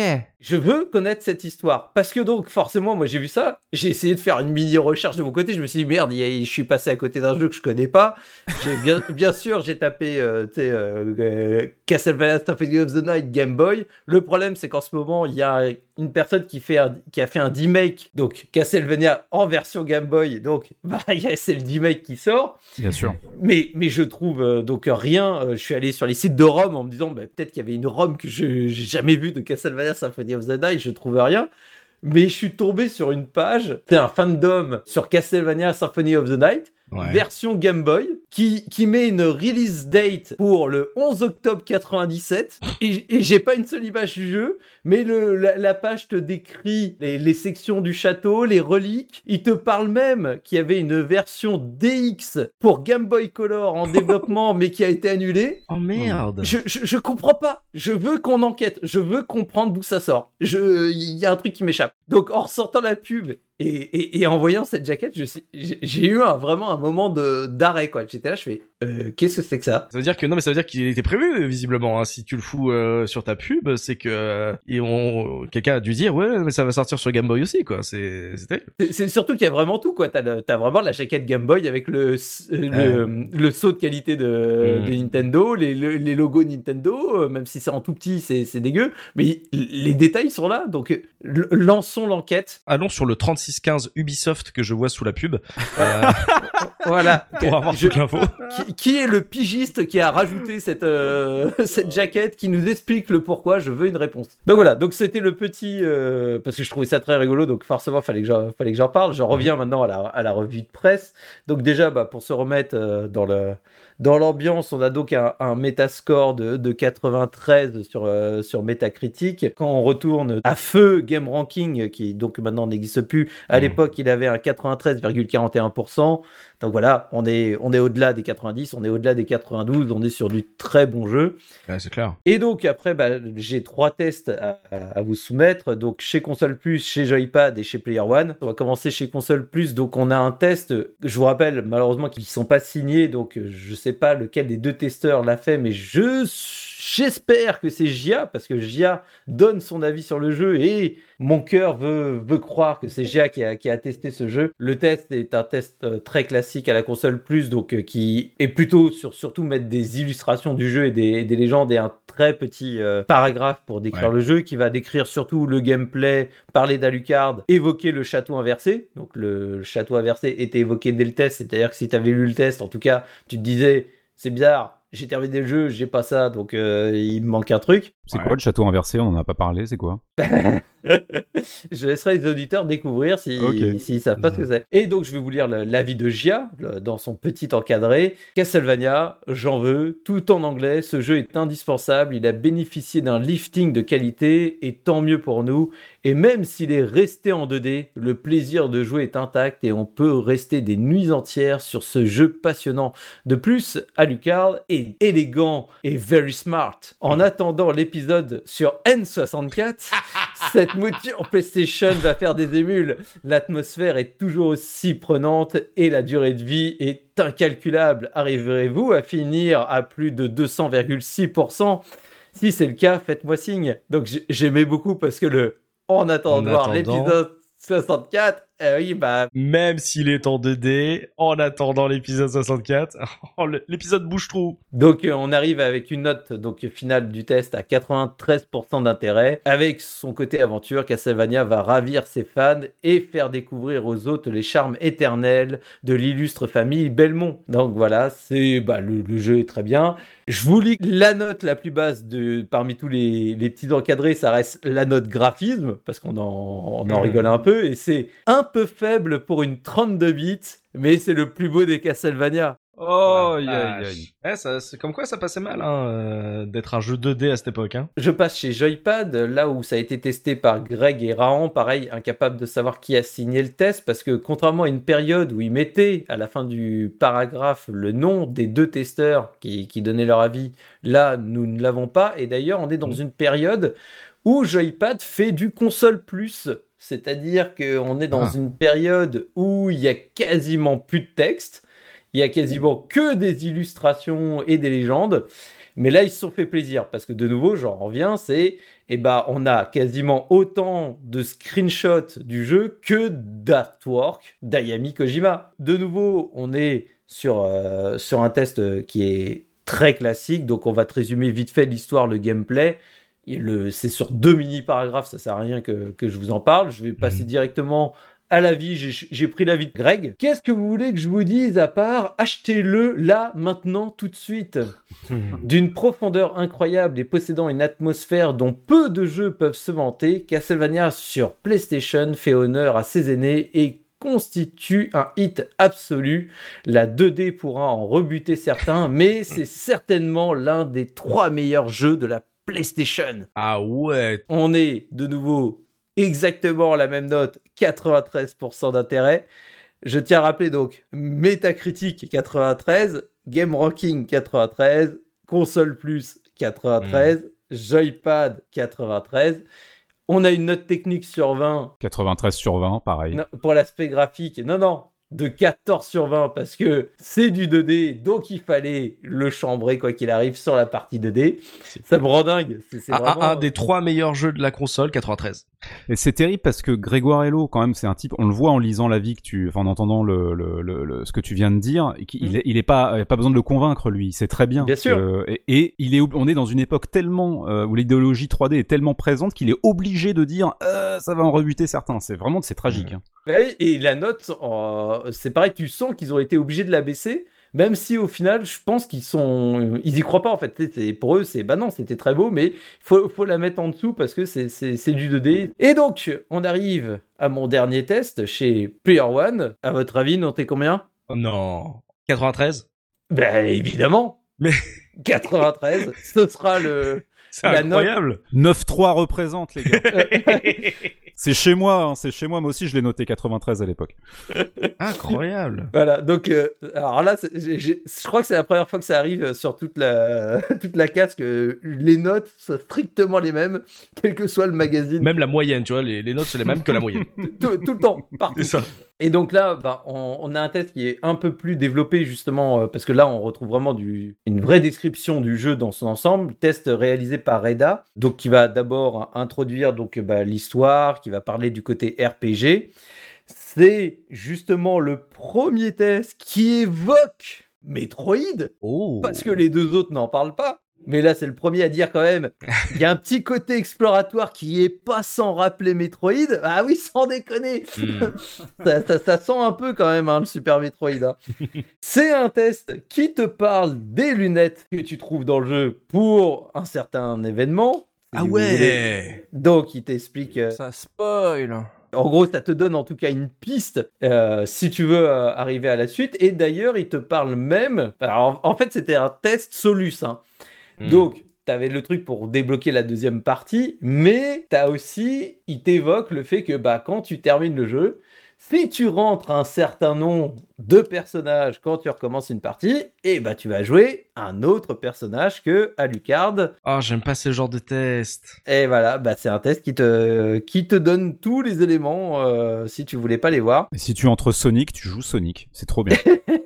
c'est terrible, c'est genre ce que ah, j'ai fait. J'ai adoré. tu vas voir, tu vas tu vas kiffer. Euh, pense à faire ça parce que sinon tu vas tu tu vas pas réussir à, bien trouver. En fait, c'est les c'est les backseaters de de Twitch euh, ce genre de test. C'est mais laissez-nous découvrir en fait. Ils, sont cons, ils ont leur rubrique Solus machin, ils devraient séparer les deux quoi. Bien sûr, et c'est ce que j'ai noté moi à la fin finalement quand j'ai lu ce troisième test, c'est j'étais content d'avoir enfin un vrai test, tu sais, un peu poussé que juste deux paragraphes et demi. Et, euh, mais sauf qu'une fois que j'avais fini la lecture, bah, j'ai mis, bah en fait, je regrette mes, mes, mes tests très courts parce que le problème, c'est que tu l'as lu et bah t'as plus de surprise. il t'a tout spoil, donc euh, enfin les trucs les plus marquants quoi. Moi, ma vraie question en lisant tous ces tests, mais où est cette révolution euh, Metroidvania parce que euh, en fait, euh, à part vite fait évoqué dans une ligne, tu sens pas en fait dans ce test, comme pour certains jeux qui sont devenus vraiment des classiques incontournables, ou tu sais, comme on, a toujours parlé de Doom qui après avait fait des Doom-like, etc. Mhm. Souvent, tu le, même si le terme n'est pas encore sorti, tu sens dans le test que les gens te disent, il y a un avant et un après ce jeu, quoi. Tu sais, c'est vraiment, il- on, on change le- la perception qu'on a de, de cet univers. Et bah, Mhm. quand tu lis les tests de Castlevania Symphony of the Night, les testeurs te disent que le jeu il est très très bon. Il faut y jouer, mais ils disent pas c'est une pierre angulaire. Il n'y a pas encore de recul dessus, je pense qu'ils sont encore dans la sauce, quoi. Oui, et, on en revient toujours, c'est parce qu'en fait je pense qu'il sort à une période où comme tous les regards sont portés sur un nouveau style de jeu, parce qu'il faut, faut, faut de la nouveauté, il faut de la 3D, etc. Et ben en fait les testeurs n'ont pas été capables de sentir que ce jeu était vraiment à part. Ça n'a pas été euh, pressenti à l'époque et c'est et de nouveau bah la note qui est légèrement en dessous et là je vais vous lire donc partie graphisme c'est en deux lignes et il y en a qui vont je pense faire un arrêt cardiaque très inégal de grandiose à moche mais on oublie vite ce défaut. Voilà. Ok. Ah ouais, ça. Mais je pensais pas que ça c'était aussi euh, consensus sur le côté genre c'est dommage qu'ils soient en 2D. Genre. euh. C'est peut-être pour ça aussi que le côté euh, pierre angulaire n'est pas parti parce que c'est pas un jeu qui arrivait avec des ambitions techniques euh, folles et du coup ah il est très très bon mais comme c'est pas une un foudre de guerre ouais. Mais bon, si j- donc déjà dès l'époque, tu n'es pas capable de juger un classique uniquement à part le biais du graphisme, Hmm. c'est c'est triste. Et l'histoire leur a donné raison. ah c'est dommage. En tout cas 93 chez tout le monde sait c'est même plus une moyenne. En fait il n'a eu que 93. Voilà. Ah bon bah j'ai bien on a bien fait de justement parler justement de ce rapport à la 2D parce que je pensais pas que ça allait être vraiment le truc qui revienne vraiment dans les dans les tests mais tout le monde s'accorde à dire jouez-y jouez-y jouez-y bon bah allons-y jouons- jouons-y c'est tout pour la revue de presse Soubi? C'est tout bon. Ok merci Soubi on va passer aux anecdotes maintenant avec Biscotte histoire de voir si on a oublié quelques petites choses croustillantes sur ce jeu Biscotte Oui, alors on a oublié forcément des, des choses. Euh, je vais euh, repasser vite fait sur la fabrication du jeu. Donc le projet initial Mhm. était prévu sur la 32X. Euh, Oh. Après, quand ils ont vu que la puissance de la PlayStation, ils se sont tournés vers euh, Sony. Euh, Sony Mhm. qui au début aurait aimé un jeu en 3D. Et euh, alors d'après euh, ce que j'ai lu, mais j'ai pas trop euh, trouvé beaucoup de détails dessus, donc on va on va mettre des R guillemets dessus dans le doute, mais Konami aurait mis en jeu la localisation de Metal Gear Solid pour convaincre Sony de faire un jeu en 2D. oh la pression. Oh le bras de fer. Voilà, c'était une petite équipe de développement et ils ont été amenés en fait à faire tous un petit peu de level design pour euh, pouvoir euh, finir euh, finir le jeu. Mhm. On n'en a pas parlé, mais euh, c'est un des rares jeux euh, PlayStation à ma connaissance où l'icône de sauvegarde euh, changeait à chaque fois qu'on sauvait le jeu. D'accord. Euh, sur PlayStation, en fait, bah, on, on avait donc les memory cards il y avait toujours un, un petit icône qui représentait euh, la sauvegarde. Ouais. Et ici, on a euh, 16 différentes icônes animées. Alors, on va avoir un, un petit pieu, on va avoir une chauve-souris, enfin voilà. euh. Et la raison pourquoi on en a 16, c'est qu'ils n'ont jamais euh, su lequel mettre. Alors, ils se sont dit, bah, on va tout mettre. Trop drôle. mais t'as- quand tu fais ta sauvegarde t'as toujours la même euh, icône Ah non, l'icône change à chaque fois que tu sauvegardes, en fait. Ah d'accord, c'est c'est bien ça euh, quand tu charges. euh, Elle est où ma sauvegarde? Quand tu veux- C'est ça. tu Nickel. sais, t'as ton frère qui fait ouais non mais supprime ma sauvegarde, j'y jouerai plus à ton jeu. Et tu fais ah merde, c'est laquelle ça? Ouais, dommage. Ok. Euh, donc sur le CD, on trouve plein de data qui n'ont pas été utilisées, comme un coffre qui vaut euh, 5000 pièces euh, alors qu'il était fonctionnel. On trouve aussi des voix euh, qui ont été préenregistrées, notamment dans la version PlayStation en fait. Un- une interview euh, d'un doubleur qui euh, traîne aussi sur la version européenne. On trouve aussi des dialogues non utilisés, euh, notamment une fin euh, qui a été abandonnée euh, donc qui reste une mauvaise fin. Un truc assez glauque, hein, d'après ce que j'ai compris, ouais. Alors euh, oui, je vais pas, je vais éviter de, de, de spoiler, mais euh, dans l'idée, c'est encore une euh, plus mauvaise fin en fait que euh, la fin, la fin de base. D'accord. C'est une fin où tout le monde est mort. Tu fais, ah, d'accord, ok, d'accord. C'est la fin du monde. Un peu façon Resident Evil, hein. tu, sais, tu repars tout seul dans ton hélicoptère en pleurant. Euh, donc on a parlé un petit peu de euh, la version Master System. Quoi? Non, pas Master, pardon. Saturn Saturn, pardon. je, je reprends, pardon. Non, parce que Putain, là, après, la, après la Game Boy, voilà, Master là, System. j'étais- de nouveau en train de faire des recherches là. Sur Lynx, les mecs, sur Lynx, j'ai trouvé un prototype. Euh, donc on a parlé euh, de, déjà de la version euh, Saturn, mais le jeu est aussi euh, a été prévu euh, sur euh, d'autres supports, dont euh, la Game.com. C'est quoi ça, la Game.com Alors c'est une euh, console sortie mornée euh, qui avait, euh, alors euh, j'ai plus la date. C'est sortie. Tiger qui fait ça. Voilà, c'est Tiger où tu avais un écran tactile, tu avais un accès Mais à non. Internet et, Et on y revient, il y a Sonic et Knuckles qui est sorti dessus. Et il n'y a, le fil rouge. il y a pas eu deux versions de la console d'ailleurs? Alors ça, je sais pas. faudrait- je me suis pas trop penché. J'ai regardé quelques vidéos sur euh, mais euh, En tous les cas, c'est noir et blanc, hein, je crois. hein. Dégueulasse. Voilà. C'est- C'est noir et blanc, c'est dégueulasse. La, la console écrit tuez-moi. Enfin, je sais pas ça. c'est des cartouches. Et le. J'ai l'impression que je l'ai.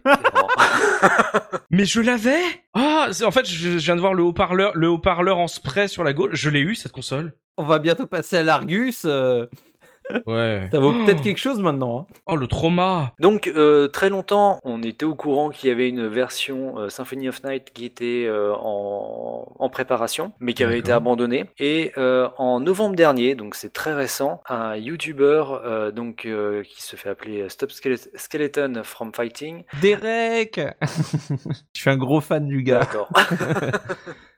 a eu accès en fait à, à une ROM de du développement qui était vraiment très avancée. Euh, je- on mettra le lien. Ah mais c'était pas une Ah blague. non, non, non, D'accord, ok. euh, franchement, en fait, euh, la, la vidéo est assez impressionnante puisqu'on retrouve euh, quasiment l'intégralité en fait euh, du, du jeu. Attends, attends, attends. attends. C'est et c'est pas moche hein, pour un jeu sur un hardware comme ça. C'est voilà, la, la, attends, attends, la console de Tiger est en est en noir et blanc. Ouais, ouais. Oui. Est-ce que le graphiste euh, de la pub de Soubi, on lui a dit ça va sortir aussi sur Gamecom sur Gamecom sur, sur Game Boy Non, sur Gamecom. Ah, Mais mais je savais pas que ça allait sortir. Il y a grave moyen. Et il sait, il voit le truc, il fait ah mais non, mais c'est de la Game Boy ça forcément. Ah, c'est bizarre qu'il le sorte sur Game Boy. Non, game.com. C'est le syndrome graphiste, tu sais, avec la Xbox One et qui te mettait la première Oui. Xbox. Mais Juste, juste pour la blague, le, le youtubeur qui a cité euh, Biscotte, euh, donc Stop, Skeletons from Fighting, allez voir ce qu'ils ce qu'ils font, c'est génial. Euh, Le fameux Derek, sachez que pendant qu'on était en train d'enregistrer l'épisode, je lui ai envoyé la pub avec euh, la Game Boy, euh, la version Game Boy, pour qu'il aille enquêter dessus, parce que vu que j'étais déjà en contact avec lui, j'ai pu lui envoyer bien. directement. Et donc, euh, Excuse-nous, biscotte. oui, bah je, on mettra le lien du, de sa vidéo euh, sur euh, sur le billet parce que de voir la vidéo. Alors c'est assez impressionnant quand même. Les animations d'Alucard sont assez fidèles, bien qu'en noir et blanc. Et il y a des vidéos de, de la carte qui sont assez drôles parce que c'est vraiment du euh, du bah, du noir et blanc avec très très très peu de détails. Autre version qui est, qui est sortie, donc la version 360, la version de Punky. Premier jeu Xbox Live a dépassé les 50 MO. Incroyable. Euh, c'est le, le jeu qui a permis en fait d'avoir des jeux de plus de 50 mégas sur le sur le Xbox Live. Il y a même un portage homebrew euh, actuellement sur euh, sur Mega Drive. Oh, oh, ça va être bien. C'est somptueux, incroyable. Ouais, le Ça a l'air travail trop est, cool. est- il est complètement dingue. Il est fini le truc Non, ou non, il est en en cours. Et euh, donc pour finir dans les versions, est-ce que euh, vous connaissez Castlevania Encore of the Night? Encore of the Night, non. C'est un jeu de Konami qui est sorti sur smartphone, qui reprend l'intégralité de Castlevania. Donc le jeu Castlevania Symphony of Night est sorti déjà sur, euh, sur smartphone, mais il y a une version donc Encore of the Night qui est un match trick qui reprend le scénario de Symphony of Night, sauf que les combats Ouais. sont remplacés par des combats en fait en match trick contre les euh, contre les ennemis. C'est formidable. C'est assez spécial. Alors le jeu a des bonnes critiques étonnamment, mais, euh, Mais ça marche bien les, les trucs un peu RPG qui se où les combats sont en match 3. hein. Oui, oui, oui, mais là, c'est quand même, quand, quand tu connais Symph- Symphony of Night, c'est quand même assez bizarre de, de passer. C'est osé. Typing of the Dead, ce genre de truc, quoi, un peu. Alors, on a parlé pendant le podcast de la jaquette US. Euh, Oui. je, pense, je pense qu'il est temps d'en parler. euh. Il est temps de crever Voilà. Il est à nous, il est pas au breton. Donc, euh, bah, c'est une anecdote qui est quand même assez connue, mais on va la, on va la reprendre. Donc, sur la couverture US, ce n'est pas une illustration de, de Kojima, mais c'est un château qui est en contre-jour, on va dire. Et euh, Mhm. ce château, c'est un château connu puisque c'est directement une photo du Mont Saint-Michel, donc en, en France, génial. qui est repris pour la jaquette US. Alors, j'ai pas trouvé plus d'informations du pourquoi, du comment. C'est quand même assez, euh, assez dingue. hein. Surtout que la jaquette ma- européenne avec le l'artwork euh, de Kojima, c'est déjà beau, tu vois. C'est Pourquoi ce, ce- ce vieux photomontage horrible avec ces éclairs dégueulasses derrière et, Enfin, il y a rien qui va, quoi. Moi, la version US, je l'ai rebaptisée Castle Mandia. Pour le mélange entre château et Normandie. Parce que c'est tout ce que ça mérite. C'est vrai qu'elle est pas très belle. Hein. euh, C'est bizarre. C'est de toute façon, j'ai jamais compris les stratégies derrière les jaquettes américaines. Genre le gars qui a dit non ça ça, ça ne se vendra pas euh, chez nous. Il faut il, il faut autre chose. Mettez le Mont Saint-Michel. Mais ça en fait le cette jaquette elle est tellement laide, ça sent vraiment le travail euh, en urgence parce qu'il faut parce qu'on peut pas utiliser l'original. C'est vrai que le jeu, comme le disait Zef tout à l'heure, et euh, le jeu n'était pas prévu pour sortir du Japon et Mhm. que euh, la, le portage, enfin la traduction du, du jeu pour les pour les autres pays a été faite euh, assez rapidement et sans promo. Alors est-ce qu'ils ont demandé au fils du stagiaire de pondre une image euh, et le gars a tapé, bah non même pas sur Google, euh, euh, Alta Vista à l'époque. Il a scanné, il a scanné une image, il a poussé les contrastes. Vas-y, Transylvanie. Transylvanie, c'est en France, ça c'est. il, a, il, a- il, a- il a- il a- il a dû trouver une carte postale, en fait. euh, C'est, une famille en France qui lui avait envoyé euh, là-bas. Il fait Oh, ouais, cool, le truc, je vais la reprendre. clair. Et pour finir, bah, on va parler vite fait de speedrun. Ouais. Alors actuellement le record est détenu par Dragon's Blitz qui finit le jeu en 16 minutes et 26 secondes. Mhm. Le record date d'il y a 6 mois, mais fin décembre, il a posté un tweet pour dire qu'il avait fait une découverte qui permettait de gagner 20 secondes dans le jeu. Et pas n'importe quelle découverte, puisqu'il suffit en fait de brancher une deuxième manette sur le port de euh, la PlayStation ou euh, donc d'émuler une, une deuxième ah manette. oui, comme ça, Psychomantis, il arrive pas à savoir ce que tu fais, c'est ça? Presque. et non, c'est que tu peux accéder au mode debug euh, via la deuxième Ah. manette. Et quand tu es euh, dans euh, le sous-sol euh, et que tu es sur le pont, donc il y a un pont qui est censé exploser dans, dans le jeu, si tu appuies sur la touche triangle de la seconde manette, et ben le pont il explose tout seul. T'attends pas que le, le Voilà, squelette et jette encore le, le, tonneau. le squelette, faut Ah. que tu le fasses euh, apparaître. euh, ouais. Et, euh, et donc, euh, bah, je pense qu'il va, il va refaire une run dans pas longtemps, puisqu'il a déjà fait, il a déjà fait une vidéo pour pour tester ça. Et donc, 25 ans après, on, on apprend encore des, C'est génial, des choses sur le sur le jeu. 16 minutes pour le finir, c'est pas très rentable. Il court votre jeu, hein. Ah, c'est tout pour les anecdotes Ouais, ce sera tout, oui. On va pouvoir parler pognon maintenant avec Punky, qui va nous dire combien ça coûte si on a envie de se refaire le jeu aujourd'hui, Punky. Ah, je me frotte déjà les mains. Je suis en train de voir combien je vais revendre mon bitcoin dans pas longtemps. Théoriquement, euh, pour y jouer, ça vous coûte pas trop cher sur les stores. Il doit être à quoi Max 20 euros, quelque chose comme ça. Ça dépend le store où vous le prenez. En tout cas, moi, à l'époque de la du Xbox Live je crois que j'avais profité euh, d'une promo et je l'avais chopé euh, entre 10 et 15 euros. C'est Biscotte qui a dit 3 euros là pour ces Alors moi, il était en promotion à 3,99€ dans la version euh, Rondo of Blood et Symphony of Night. Il est régulièrement en promo. c'est lequel qui est à 20 euros? Euh, moi, c'était euh, celle que j'avais chopée sur le Xbox Live et euh, qui était toute seule, mais maintenant, effectivement, il est vendu avec un remaster. C'est un remaster de Rondo of Blood ou c'est juste euh, le- vraiment le portage euh, du jeu PSP Ah bah c'est la version euh, la version PSP, mais euh, oui qui a été retravaillée pour la, la, la PS4. Enfin la, la version est très est très sympa. Euh, Il y y a les succès, t'as les mêmes sur euh, sur Xbox. Et euh, le petit plus de la version PS4, c'est que t'as des sons qui sortent de la manette. Ils ont quand même euh, Ok. Câblé ça, qui sont voilà, par exemple les hommes puces, euh, en fait tu les entends dans la manette, c'est assez assez rigolo. c'est du détail, mais euh, tu, tu peux jouer Maria, je crois, maintenant. hein. Tu peux jouer le, le troisième personnage, Maria. Mais c'est pas exactement comme sur Saturn, si euh, j'ai bien compris. Euh, elle se joue pas exactement comme sur Saturn. Et y a, mais il n'y a pas les nouvelles Ouais, zones il y la a pas les Saturn. nouvelles zones de la Ouais, Saturn. ouais. En tout cas, c'est une version du jeu qui est quand même très abordable et vous pouvez vraiment vous le faire pour rien. Après, si vous n'avez pas de PS4, de PS3, de Xbox 360, euh, tout ça, Mais il vous reste bah, juste à sortir votre téléphone, à regarder l'application de votre banque et à aller directement faire un crédit à la consommation. Parce que là, on rentre euh, bah, dans, dans, dans les choses de grandes personnes. Hein. Très clairement, là, euh, Mm. si vous voulez vous le procurer sur, par exemple, allez, en version Saturn, euh, en FAT, tu mettrais combien Une version, oh, je sais plus combien ça coûte. Euh, elle est rare. Allez, je tente un 35 euros. Oh, oh, oh, pingre que tu es On a dit Non. les grandes personnes Mais c'est beaucoup, 35 euros.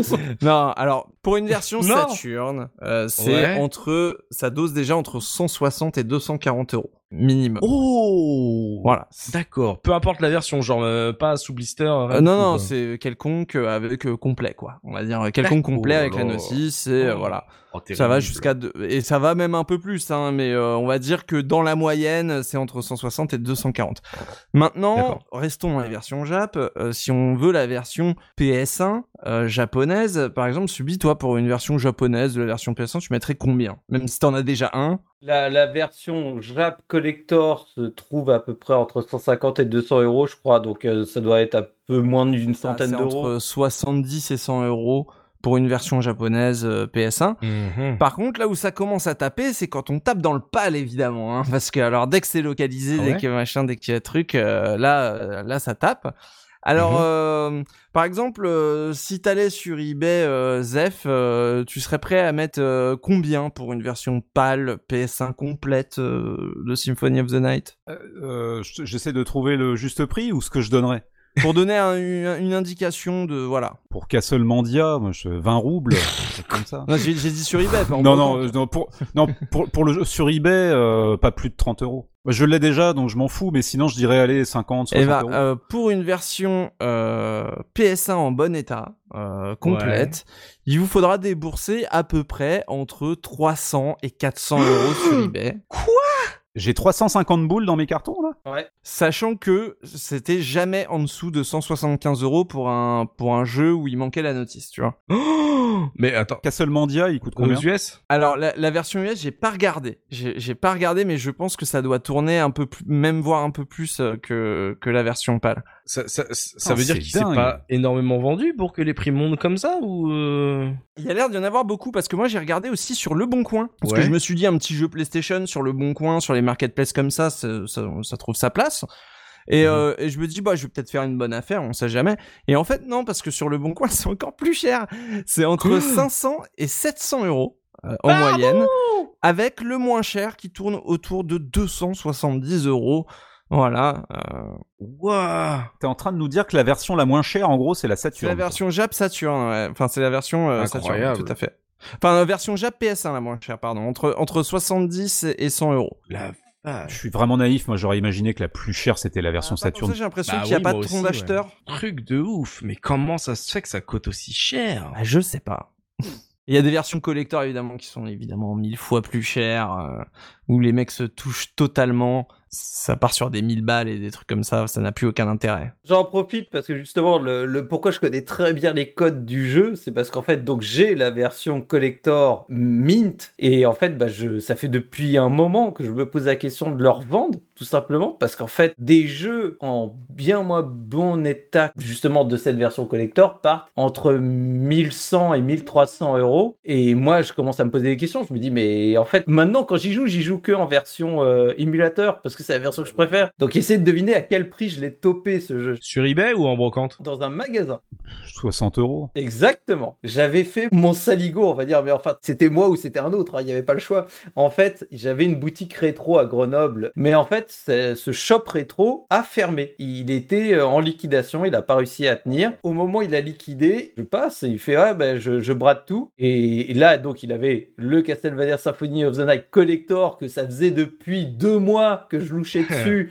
Et que je me disais, purée, un jour, je me le prendrais. Ouais, Il faisait 150 euros dans la vitrine. Tu me le fais à combien? Il me fait euh, 60 euros. Je lui ai filé mes bichetons tout de suite, quoi. Je lui ai fait, mais vas-y. C'est quelle localisation là, la version dont tu parles? Je la connais pas. La version française, enfin la multilangue euh, PAL. euh, Sur PlayStation. Oui, Ok. donc euh, c'est une version collector. C'est pas la même boîte. Là, c'est une boîte double. Tu as le CD du jeu, tu as la bande son du jeu, tu as le, le manuel, mais tu as également un mini artbook avec justement euh, le mini manga manga qu'elle a sorti, qui est pas traduit en Mhm. plus dedans, qui est en jap, et les artworks dedans. Mais c'est c'est un truc qui me rend dingue parce que j'ai pas envie de participer à ce marché de la spéculation et de et tout ça, parce que justement j'aurais j'aurais le sentiment de faire le prix de l'escroc. Mais je sais que de toute façon, même si je le mets aux enchères, je sais que ça va dépasser des sommes qui me semblent absolument euh, inimaginables pour un jeu, quoi. Ce, ce jeu-là, en termes de cote, il est un petit peu au-dessus des autres. Il y a 4-5 ans, il était euh, moitié moins. C'est pour ça que je te dis, c'est mon bitcoin. C'est comme si j'avais acheté un bitcoin, je l'ai acheté, je l'ai acheté 60 balles, et je suis là à me dire, purée, c'est à quel moment qu'il a vraiment atteint sa valeur Mmh, euh, maximum, à quel moment je vais, je, je vais multiplier le chiffre par 200. euh? C'est un truc de dingue. Il a, il a fait x20 ton, ton jeu. Là. Et alors, C'est terrible. j'ai pas de, j'ai pas de prix de l'escroc, mais j'ai quand même un prix de consolation. Parce que là, on a parlé que de gros chiffres et quand même, vous avez peut-être envie de vous payer un jeu au final. Alors, pour 14 malheureux euros, vous pouvez vous procurer Ouais. sur PS1 Dracula Résurrection. Et si vous ajoutez 9,99€, vous pourrez aussi avoir sa suite sur PS1 toujours. Dracula 2, le dernier sanctuaire, ce qui fait 24 euros pour deux chefs-d'œuvre. Et comment je sais que c'est des chefs-d'œuvre Qu'est-ce que bah, c'est parce qu'il y a le logo Wanadu sur la jaquette. Voilà. Bah, je sais pas, mais ça fait l'affaire, c'est pareil, non? Ouais, est-ce que est-ce que est-ce que t'as 1200 balles pour Castlevania? Non, Bah bah, voilà, tu prends bah, Dracula 2. Dracula. Voilà. Allez, C'est tout pour l'Argus Punky. c'est tout. Formidable. Bon, on sait que voilà, certains d'entre vous ont énormément d'argent dans un placard euh, qui prend la poussière. Donc, euh, bah c'est là-dessus que va se terminer ce podcast consacré à Castlevania Symphony of the Night. On espère qu'on vous a fait passer un bon moment, qu'on vous a donné envie de relancer ce jeu pour le découvrir ou le redécouvrir. C'est toujours euh, le principal chez nous quand vous nous dites que voilà, on vous a motivé à lancer un jeu pour la première fois et ça nous a fait vraiment du bien de revenir au podcast là et de vous proposer un podcast sur un ce, ce jeu culte. Ça fait des années qu'on qu'il est sur notre liste en mode ah est-ce que c'est maintenant qu'on le fait? Ah je sais pas, on attend et là voilà. Enfin, on a pu vous proposer un bon gros podcast sur ce SOTN. Euh, vous pouvez bien sûr poursuivre la discussion avec nous dans notre salon réaction sur le serveur Discord. Je vous en ai parlé. On vous a mis le lien dans le billet du podcast sur la si vous n'êtes euh, pas encore euh, abonné euh, à notre serveur Discord. N'hésitez pas à rejoindre la communauté, euh, venir partager vos souvenirs sur le- que ce soit la 2D, ce soit votre découverte même de la saga en général. N'hésitez pas à partager ça avec les autres membres de la communauté. Merci mes caseurs pour avoir animé ce podcast et merci à vous, chers auditeurs, de nous avoir suivis. Dispo sur iTunes, Podcast Addict, Spotify, Deezer, euh, voilà. On est, on est partout en fait. Hein. Pensez à vous abonner. 3615 Ubisoft. Exactement, n'hésitez pas à chercher sur 3615 Ubisoft. Pensez à vous abonner pour ne pas rater nos prochaines émissions. Et si vous avez apprécié ce podcast, pensez à nous laisser une note et un petit mot pour nous encourager. Ça fait toujours plaisir. Et j'en profite d'ailleurs pour faire une petite dédicace à un de nos auditeurs, euh, faire une petite dédicace à La Guenille, qui le 31 janvier 2015 à 10h53, c'est très précis, a laissé un commentaire sous le billet de notre podcast 63 consacré à Rondo of Blood et il nous disait bon vous n'avez plus qu'à traiter Symphony of the Night maintenant voilà la Guenille j'espère que ces huit années d'attente n'ont pas été trop longues à supporter pour toi. nous t'avons écouté. Excuse-nous on n'avait pas vu ton commentaire mais voilà j'espère que tu es enfin comblé et satisfait. On se dit à très vite pour un nouveau podcast et d'ici là n'oubliez pas notre slogan le rétro gaming est l'avenir des consoles next gen. Salut salut Salut Salut. À bientôt, à bientôt. Salut